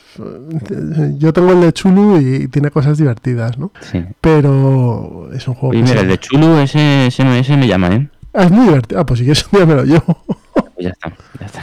Está el gran monstruo Felpugoz, que es un felpudo maldito. Uf, no sé, no sé yo si eso, si eso me va a gustar. Es en plan de coña. Sí, es, muy divertido, es muy divertido. Sí. Además trae, el, el de Chulu trae una excepción, o sea, una regla diferente que es que si todos los jugadores, eh, al final todos los jugadores pueden acabar siendo sectarios, ¿no? Y si todos los jugadores terminan siendo sectarios, se acaba la partida en ese momento, inmediatamente. Entonces, tiene cosas divertidas. Muy bien. Bueno, esto ha sido la lista de juegos eh, así dungeon crawlers que nos han venido a la cabeza. Seguramente falten muchos, así que os agradecemos, como hicimos en lo del programa de barcos, que nos comentéis en, en, bueno, en la zona de los comentarios de iVoox o nos mandéis un correo eh, diciendo los que creéis que se nos han olvidado si a vosotros os gustan. Y aquí tenéis un, un tipo de juegos que es bastante común, eh, que a la gente le gusta y que algo tendrá porque el número uno de la BGG es un Dungeon Crawler. Pues sí, sí, sí. Hombre, a ver, en la lista salen unos cuantos grandísimos juegos, ¿eh? Y otros que no son tan grandes, pero que han sido superventas. Mm, Sí, sí.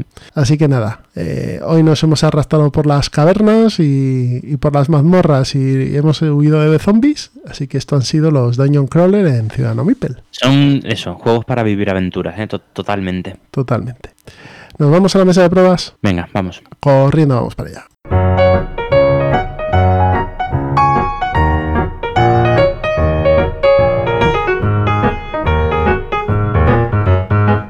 Ya estamos sentados en la mesa de pruebas y empieza Miguel a contarnos qué ha estado jugando en este último tiempo. Muy bien. Pues bueno, este, este último mes me pasa, vamos, es, lo que me ha pasado en todo lo que llevamos de año, que no, no, no termina de arrancar el, el, ritmo jugón, ¿eh? Pero bueno, algunas cosillas, algunas cosillas hay. Eh, sobre todo eh, juegos que he vuelto a coger después de un tiempo, ¿vale? Estrenos solo tengo uno así de un, por lo menos que recuerde, uno llamativo, que es el Escape Plan. Es el último, el, a día de hoy, el último juego de, de Vital la Cerda. Y la verdad es que mm, lo cogí con un poco de, de escepticismo cuando me llegó el, el Kickstarter porque ya vi, bueno, yo fui de las últimas copias que se distribuyeron en España, entonces ya llevaba un par de semanas escuchando críticas y había opiniones ahí muy dispares. Entonces lo cogí con un poco de escepticismo. Una pregunta, esto no está en español, ¿no? Eh, no, no, no está en español, no, está en inglés, pero vamos, tiene el, el jue- el juego en sí es independiente del idioma, es el, solo, solo el manual. Y es un juego, es- siendo las mecánicas típicas de, de la cerda, tiene algunas cositas distintas. Tiene, sigue, sigue con el tema de, de la, de las acciones encadenadas, que ver hacer, realizar una acción es una lista con, de muchos pasos, pero en este le da un- este, este cambia un poquito porque el, flujo principal de juego es muy similar. Cuando lo diga aquí la gente me va, ya va, se me van a echar la cabeza.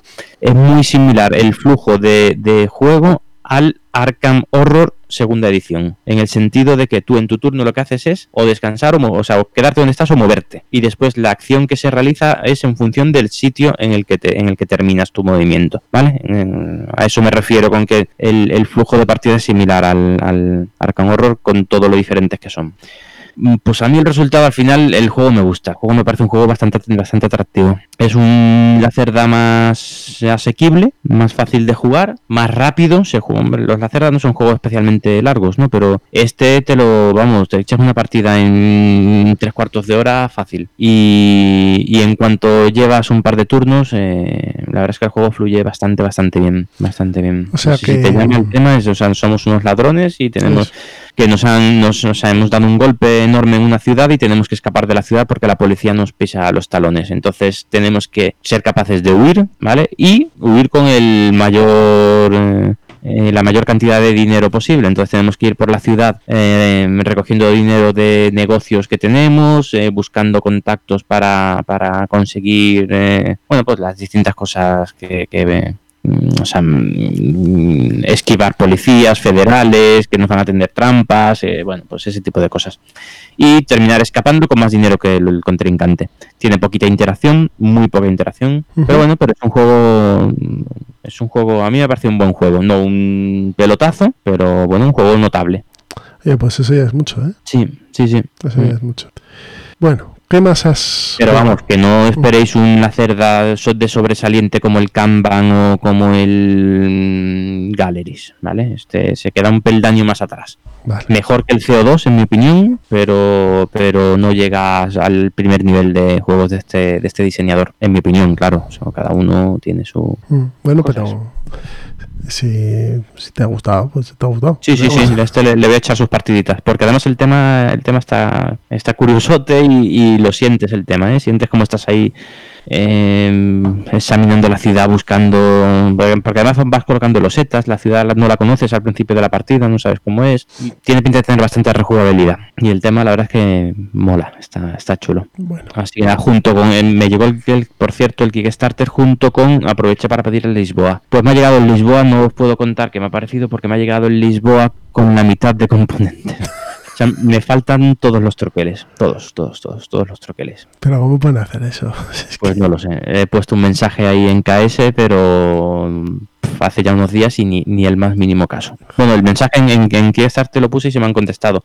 Me dijeron que mandara un correo a una, a una a la, la editorial, vamos, a la, a- al Kickstarter de la editorial y, y nada, pues ahí lo tendrán en la bandeja de entrada, que de momento el más mínimo caso. Qué bien. Qué confianza te da eso, ¿no? ¿Eh?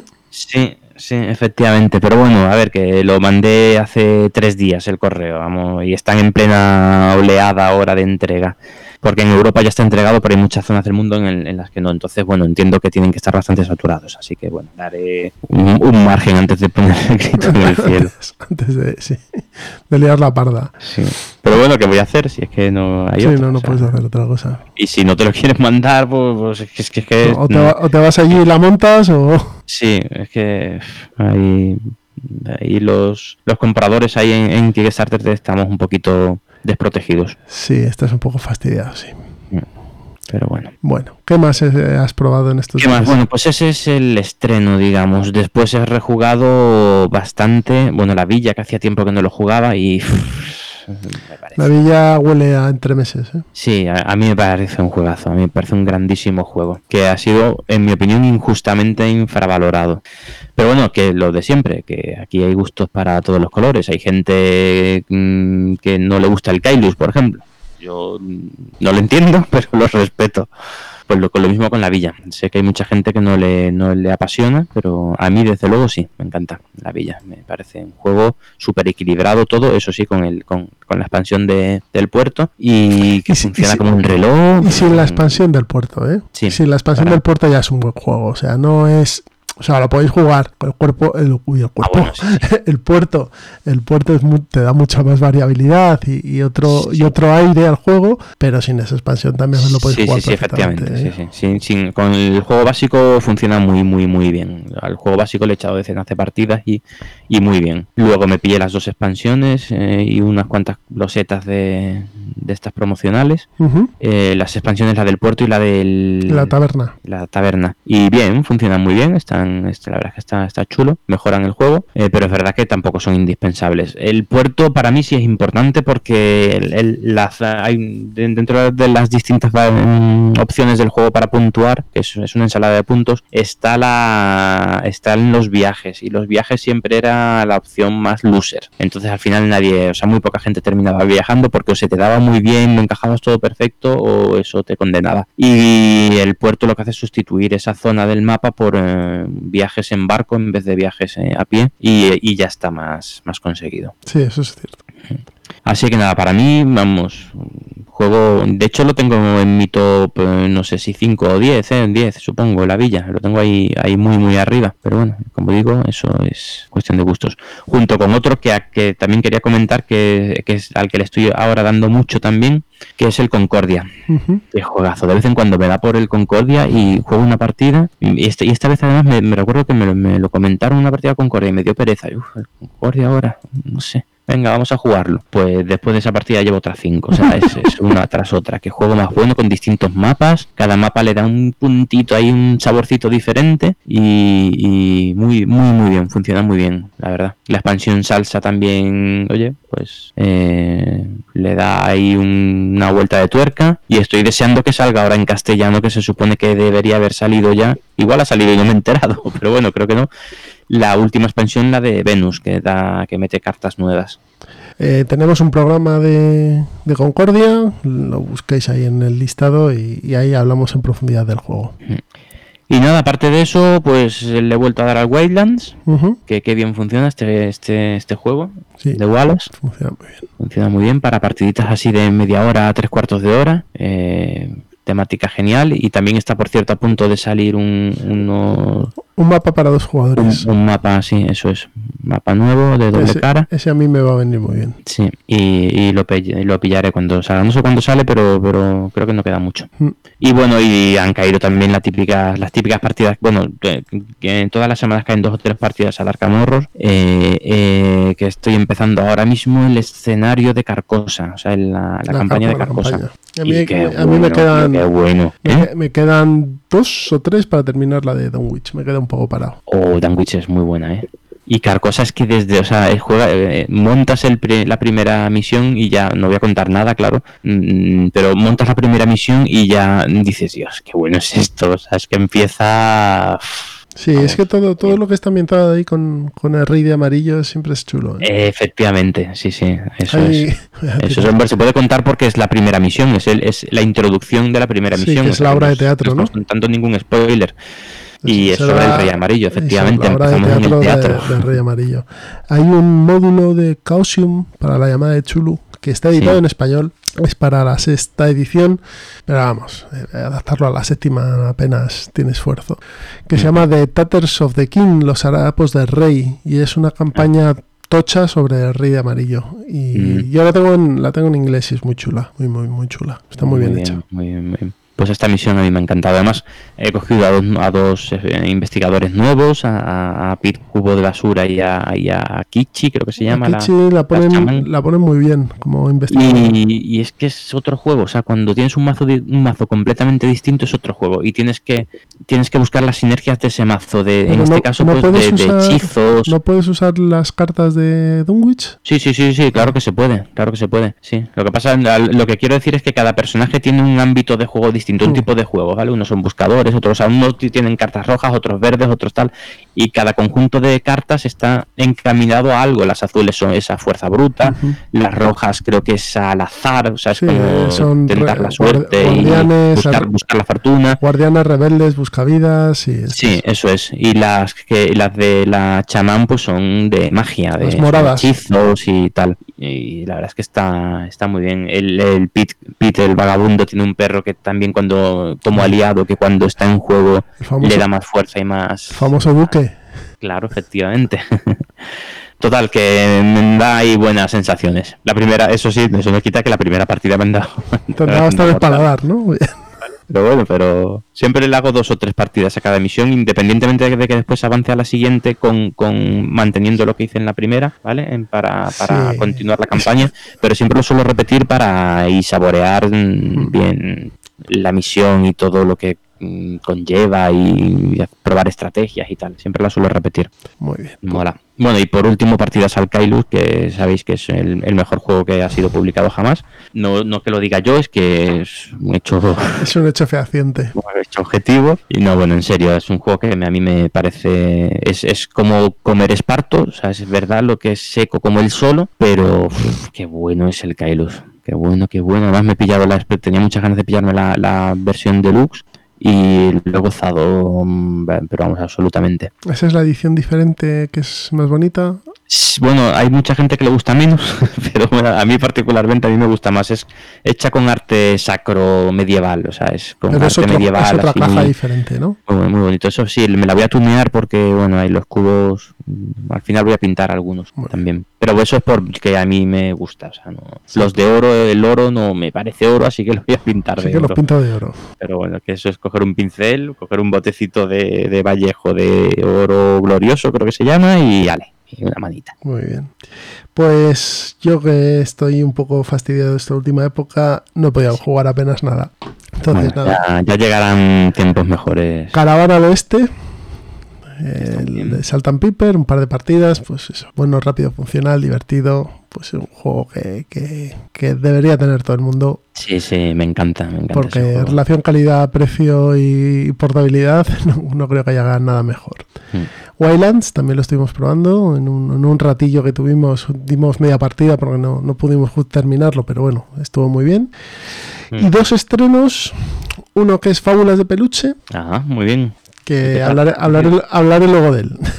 Vale. hablaré luego de él. Bien, eh, hemos empezado con los dos primeros escenarios, mm, pero bien, bien. Muy bien, muy bien, muy bien. Y el segundo, que lo jugué el otro día, pues lo típico, estoy siguiendo tu estela y antes de cenar y si no tienes deberes y has terminado, pues echamos una partida. Vale, pues jugamos el 1911 Admundsen versus Scott. Ajá. De... eh, mira, pues no me tengo Con, ahora... con la niña, con... Sí, con Irene. Eh, Irene, nueve años. jugamos 9 para 10. Eh, este de Looping Games es ilustrado por Pedro Soto y el, esperad un minuto que os busco el autor, es Perepau, y, y- pero no quiero decir mal su apellido. Eh, pa, pa, pa, pa, Perepau Gistosella, ¿vale? Muy bien. Juego de carreras. Yo, no soy muy partidario de los juegos de carreras, pero bueno. Ah, a mí me encantan. Después voy a hablar de uno yo también. Juego de carreras, pero un poquito diferente. Lo que representa es eh, la carrera, entre comillas, que tuvieron Admundsen y Scott por llegar al Polo Sur. Entonces, nada, es un juego en el que vas sacando cartas, vas avanzando por unos tracks, o sea, por, un, por unos tracks, no, por una ruta con diferentes colores. Eh, bueno, también puedes hacerle putaditas al contrario, puedes eh, mejorar como cartas que hacen algún tipo de combo, etcétera. Bueno, un juego muy, muy chulo. La partida se nos fue en 10-15 minutos. Explicación y partida. Muy bien. Ilustrado de, de muerte, porque claro, mm, Pedro Soto Sí, dibuja sí. muy bien, entonces está ilustrado de muerte. Y tiene. Y la caja básica traía. mm, La caja. Pues es un juego. La caja trae como cuatro expansiones, mini expansiones dentro. Pues una es la de los mecenas, que, que tenemos ahí al, al bueno de Pedrote en una de las cartas. Pues una es de las mecenas, de son mecenas que te dan, escoges cada, cada nacionalidad, los noruegos y los ingleses tienen cuatro mecenas cada uno, barajas las cartas y sacas a uno, y ese te da un beneficio al principio de la partida o durante la partida. Otra que es la de los suministros, otra que es la del camino de vuelta. Bueno, pues trae varias. Nosotros jugamos la básica solo, ¿vale? Para cogerle el aire. Y bien, muy, muy divertido. Es un juego que, que puede encajar, eh, seguramente encaja entre, entre niños y con jugones. O sea, niños un poquito más mayores y jugones. Está, está curioso. Bueno, estupendo. Muy bien. Así que no esto sé ha si sido... a lo mejor lo sale al plan malvado algún día, ¿no? Sí, sí, eh, quiero darle un par de partidas más y probando las expansiones y demás para, para ver qué tal, qué tal funciona, pero a, priori va bien, por, por lo que he visto. Bueno, estupendo. Muy bien. Pues si quieres pasamos al plan malvado, porque yo ya no tengo Vale. más de lo que hablar. Bueno, no está mal. Al final siempre nos quejamos de que jugamos poco, pero oye, que Sí, salen pero- jueguitos aquí sí, en la mesa de pruebas, sí, ¿eh? algunos sale, algunos sale. Sí, hombre, sí, sí. Mm. Bueno, pues vámonos al plan malvado y nos vamos terminando con esto. Venga, hasta ahora. Vamos.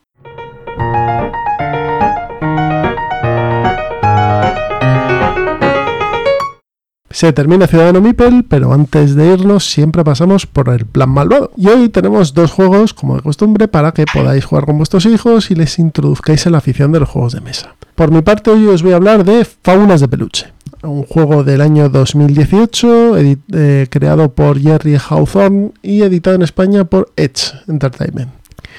Fábulas de peluche es un librojuego, como quien dice. Eh, eh, un juego que va siguiendo la narración de un libro o un libro que entre pausa entre capítulo y capítulo se, se desarrolla en una partida. ¿no? Es la historia de una niña que cambia de cama y cuando cambia de cama se queda se deja de estar protegida por los barrotes de su cuna. Entonces un grupo de peluches que, que son los que tienen su habitación van a hacer misiones para evitar que esa niña, bueno, sea atacada por el rey de las pesadillas. El juego eh, no tiene unas mecánicas para niños, ¿vale? Seguramente si lo oye otro tipo de personas que tienen más bagaje en el mundo de los juegos de mesa, diga, esto, este tío es gilipollas. Pero no, el, el juego para niños no tiene unas mecánicas a priori sencillas, aunque con una mínima explicación, estoy hablando de niños entre 7 y 10 años, ¿vale? Eh, lo, van, lo van cogiendo y van viendo lo que tienen que hacer, ¿vale? Está muy bien el escenario, el escenario principal, que es introductorio, y luego los otros escenarios que van, bueno, subiendo un poquito el nivel, ¿no? De dificultad. Pero tiene una cosa a favor, y es que los peluches son monísimos.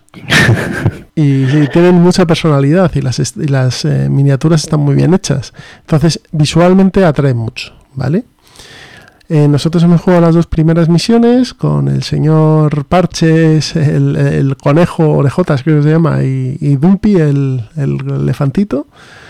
Y, y en la mecánica es, hay un pool de dados, hay una bolsa de dados, se sacan cinco dados y dependiendo del color se pueden hacer unas acciones u otras con esos dados, ¿vale? También esos dados te ayudan a mm, sacar vida, a tener más vida, que sea el relleno de los peluches y eh, también ponen dados en amenaza que activan a los malos. La vida, la vida del, de cada personaje es el Es- relleno. Es el relleno de los peluches, sí. Qué bueno. Cuando les hacen daño van perdiendo relleno, los peluches se pueden ceder relleno unos a otros.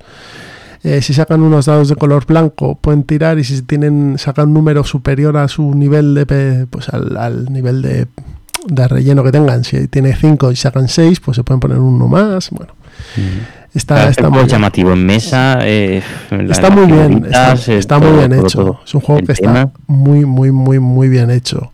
Eh, las ilustraciones son muy chulas, la narrativa del cuento está bien.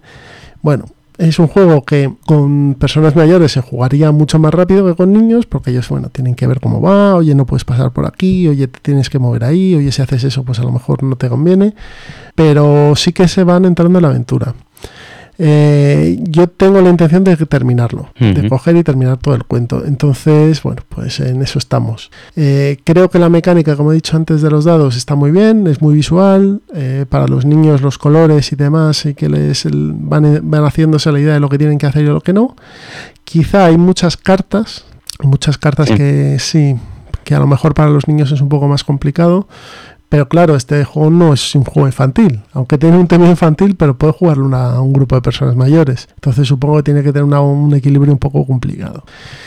Eh, si lo que os digo, si tenéis hijos de a partir de 9, 10 años hasta 12, puede que les interese. Si son más pequeñitos, vais a ir más lentos, ¿vale? Aunque les va a Sí. gustar, pero vais a ir más lentos. Que las mecánicas al final no son tan sencillas como para. No, y que, pequeño. y que al final tiene una capa de decisión que un niño pequeño, yo mi hijo pequeño que tiene siete, eh, pues dónde me muevo y qué tengo que hacer y cómo lo hago y tal, hasta que él toma la decisión de o le explicas cómo debe ir o no debe ir o qué, en qué consiste la misión del escenario, bueno, pues él todavía le cuesta un poco más, ¿vale? Tiene, sí, ti- tiene similitudes con el otro juego de este hombre, el, el así famoso, el Mice and Mystics. A ver, yo he jugado también al Maze and Mystics, es más complejo que este. Vale. para mí en ciertas cosas. Eh, mm, tiene cosas parecidas como el tema de los dados para hacer las acciones, Sí. ¿vale? En el. Maze and Mystics eran dados mm, personalizados, en este son dados comunes del 1 al 6, pero yo creo que este, bueno, pues pues tiene sus cositas eh, algo más sencillas, pero vamos, tienen sí, tiene mucho comparte mucho con el and Mystics este juego, ¿eh? Mm, Muy bien. Entonces, Bueno, bueno, Tiene muy buena pinta, sí. eh, eso sí, de lo que os he dicho antes, eh, la producción es súper chula, ¿eh? Sí, sí, sí. sí, sí.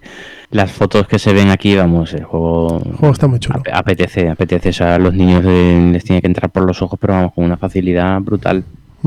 Así que nada, fábulas de peluche, ya sabéis. eh, si queréis un libro juego con bastantes escenarios, pues ahí lo tenéis. Muy bien.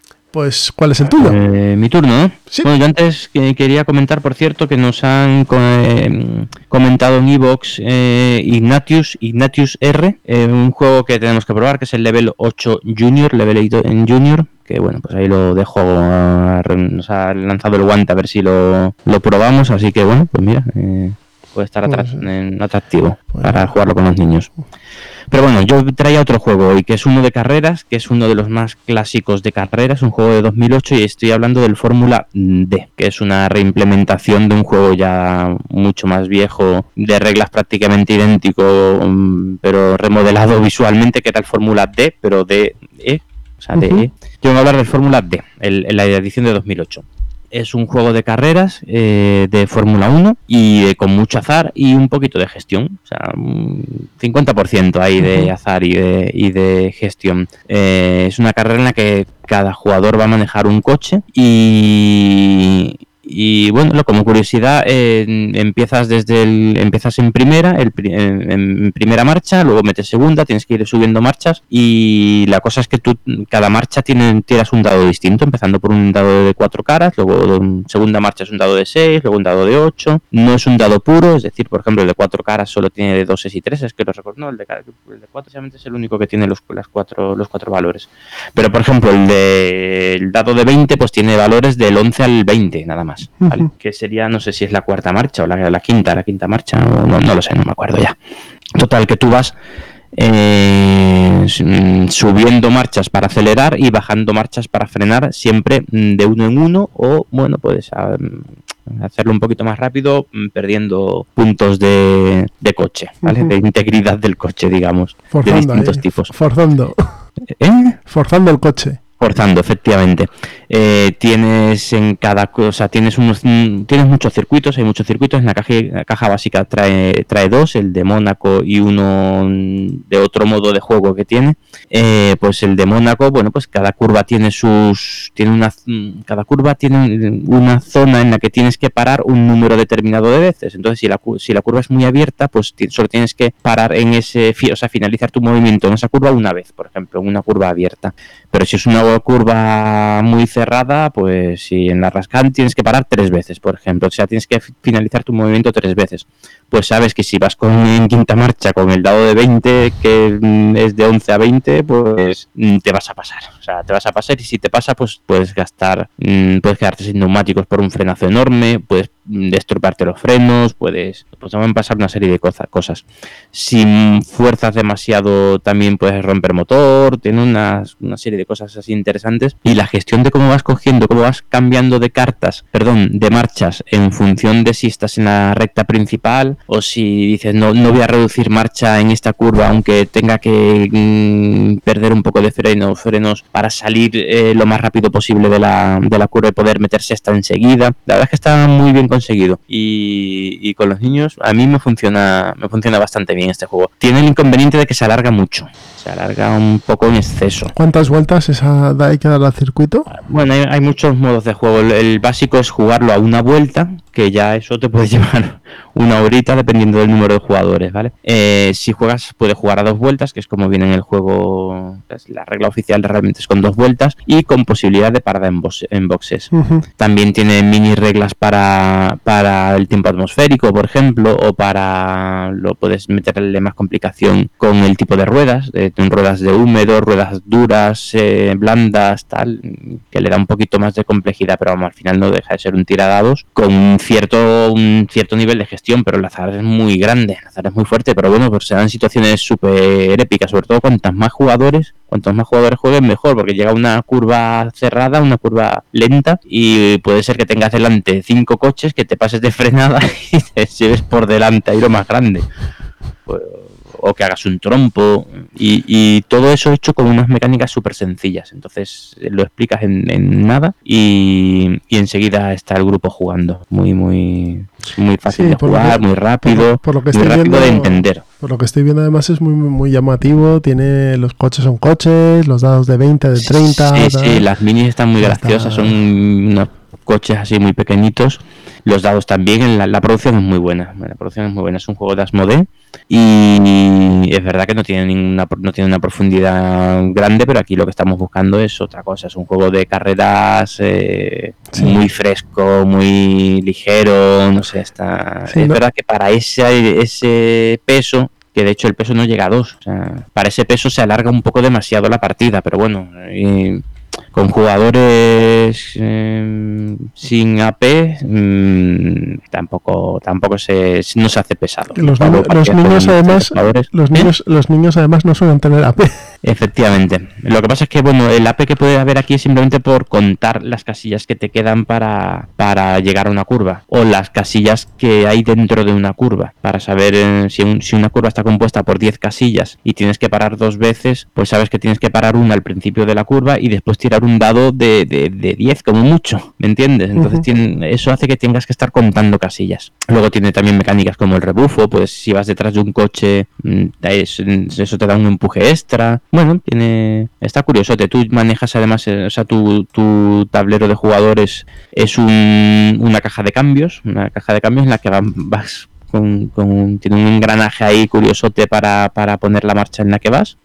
y, y unos puntos de puntos de vida para distintas zonas del coche para el freno, lo que comentaba antes el freno el motor y tal y bueno la verdad que está muy a mí me parece un juego muy entretenido tiene otro bueno es, es totalmente simétrico todos los jugadores pero tiene un modo un modo macarra no sé exactamente cómo se llama un modo macarra que en el que lo que manejas es un coche de calle en un escenario nocturno por el otro lado del, del tablero y ahí ya cada jugador tiene su, su habilidad especial, que básicamente es putear a los demás de alguna, de alguna manera. Y bueno, la verdad es que a mí me funciona muy bien este juego con, con, con los niños. Es, Un Fast and the Furious, ¿no? sí. Está, solemos jugar, a, vamos, casi siempre hemos jugado a la, a la parte de, Fórmula 1, no a la, a la de los malotes. Pero bueno, muy bien, muy bien, es un juego muy entretenido. Eso sí, una partida cada X tiempo porque porque es muy, es muy ligero, es un- se te queda ahí un poco... mm, Ya, ya digo que se puede hacer largo. Pero bueno, a mí que me encantan los juegos de carrera, yo con este juego disfruto. Pues nada, un día, un día tendremos que hablar de juegos de carreras. De 2 a 10 jugadores. Sí, sí, es un buen tema. ¿eh? Bueno, a ti no te gusta mucho, pero A bueno... mí no, pero bueno, pero es un tema que la gente, que, que, que hay mucha gente que le gusta y sobre todo que hay mucha gente que, que- o sea, que hay muchos juegos también eh, Sí, de sí, sí. carreras. O sea, no, no sé, por- porque a uno no le hagan mucho tilín no puede negarlo. Sí, sí, sí. A mí me encantan. ¿eh? Este, el, el Turfmaster, el, el Snow Tales, creo que se llama. El Thunder Alley, hay infinidad de juegos de carreras chulísimos. Bueno. Muy, muy buenos. Pues aquí creando hype. Sí, Próximamente. es, es un buen tema, ¿eh? Eso ya hablaremos porque es un buen tema. En sus reproductores de podcast. Mm. Bueno, pues yo creo que ya podemos ir yéndonos a dormir, que mañana nos toca trabajar. Sí, sí, sí. Ya, ya es buena hora. Seguir un programa majete. Bueno, eh, métodos de contacto. Eh, tenemos el blog, que es ciudadanomipel.wordpress.com. La dirección de correo, ya sabéis, ciudadano.mipel.gmail.com. Los comentarios de iVoox. Y también podéis escribir en Twitter en arroba ciudadanomipel. A Miguel tiene su cuenta propia, que también es arroba... Entre Mipels, Y la mía, que es arroba. Eh, la música que habéis escuchado durante de todo el programa es licencia Creative Commons y es el tema Chinese Umbrellas de The Piano Lady. Pues con esto terminamos el programa 30 de Ciudadano Vipel y esperamos en el 31 daros una pequeña sorpresita. A ver si sale bien, ¿no? sí, sí, esperemos que, que, que cuaje. Sí, yo creo que sí. Yo creo que sí. Bueno, pues nos escuchamos dentro de muy poquito. Hasta luego. Hasta luego.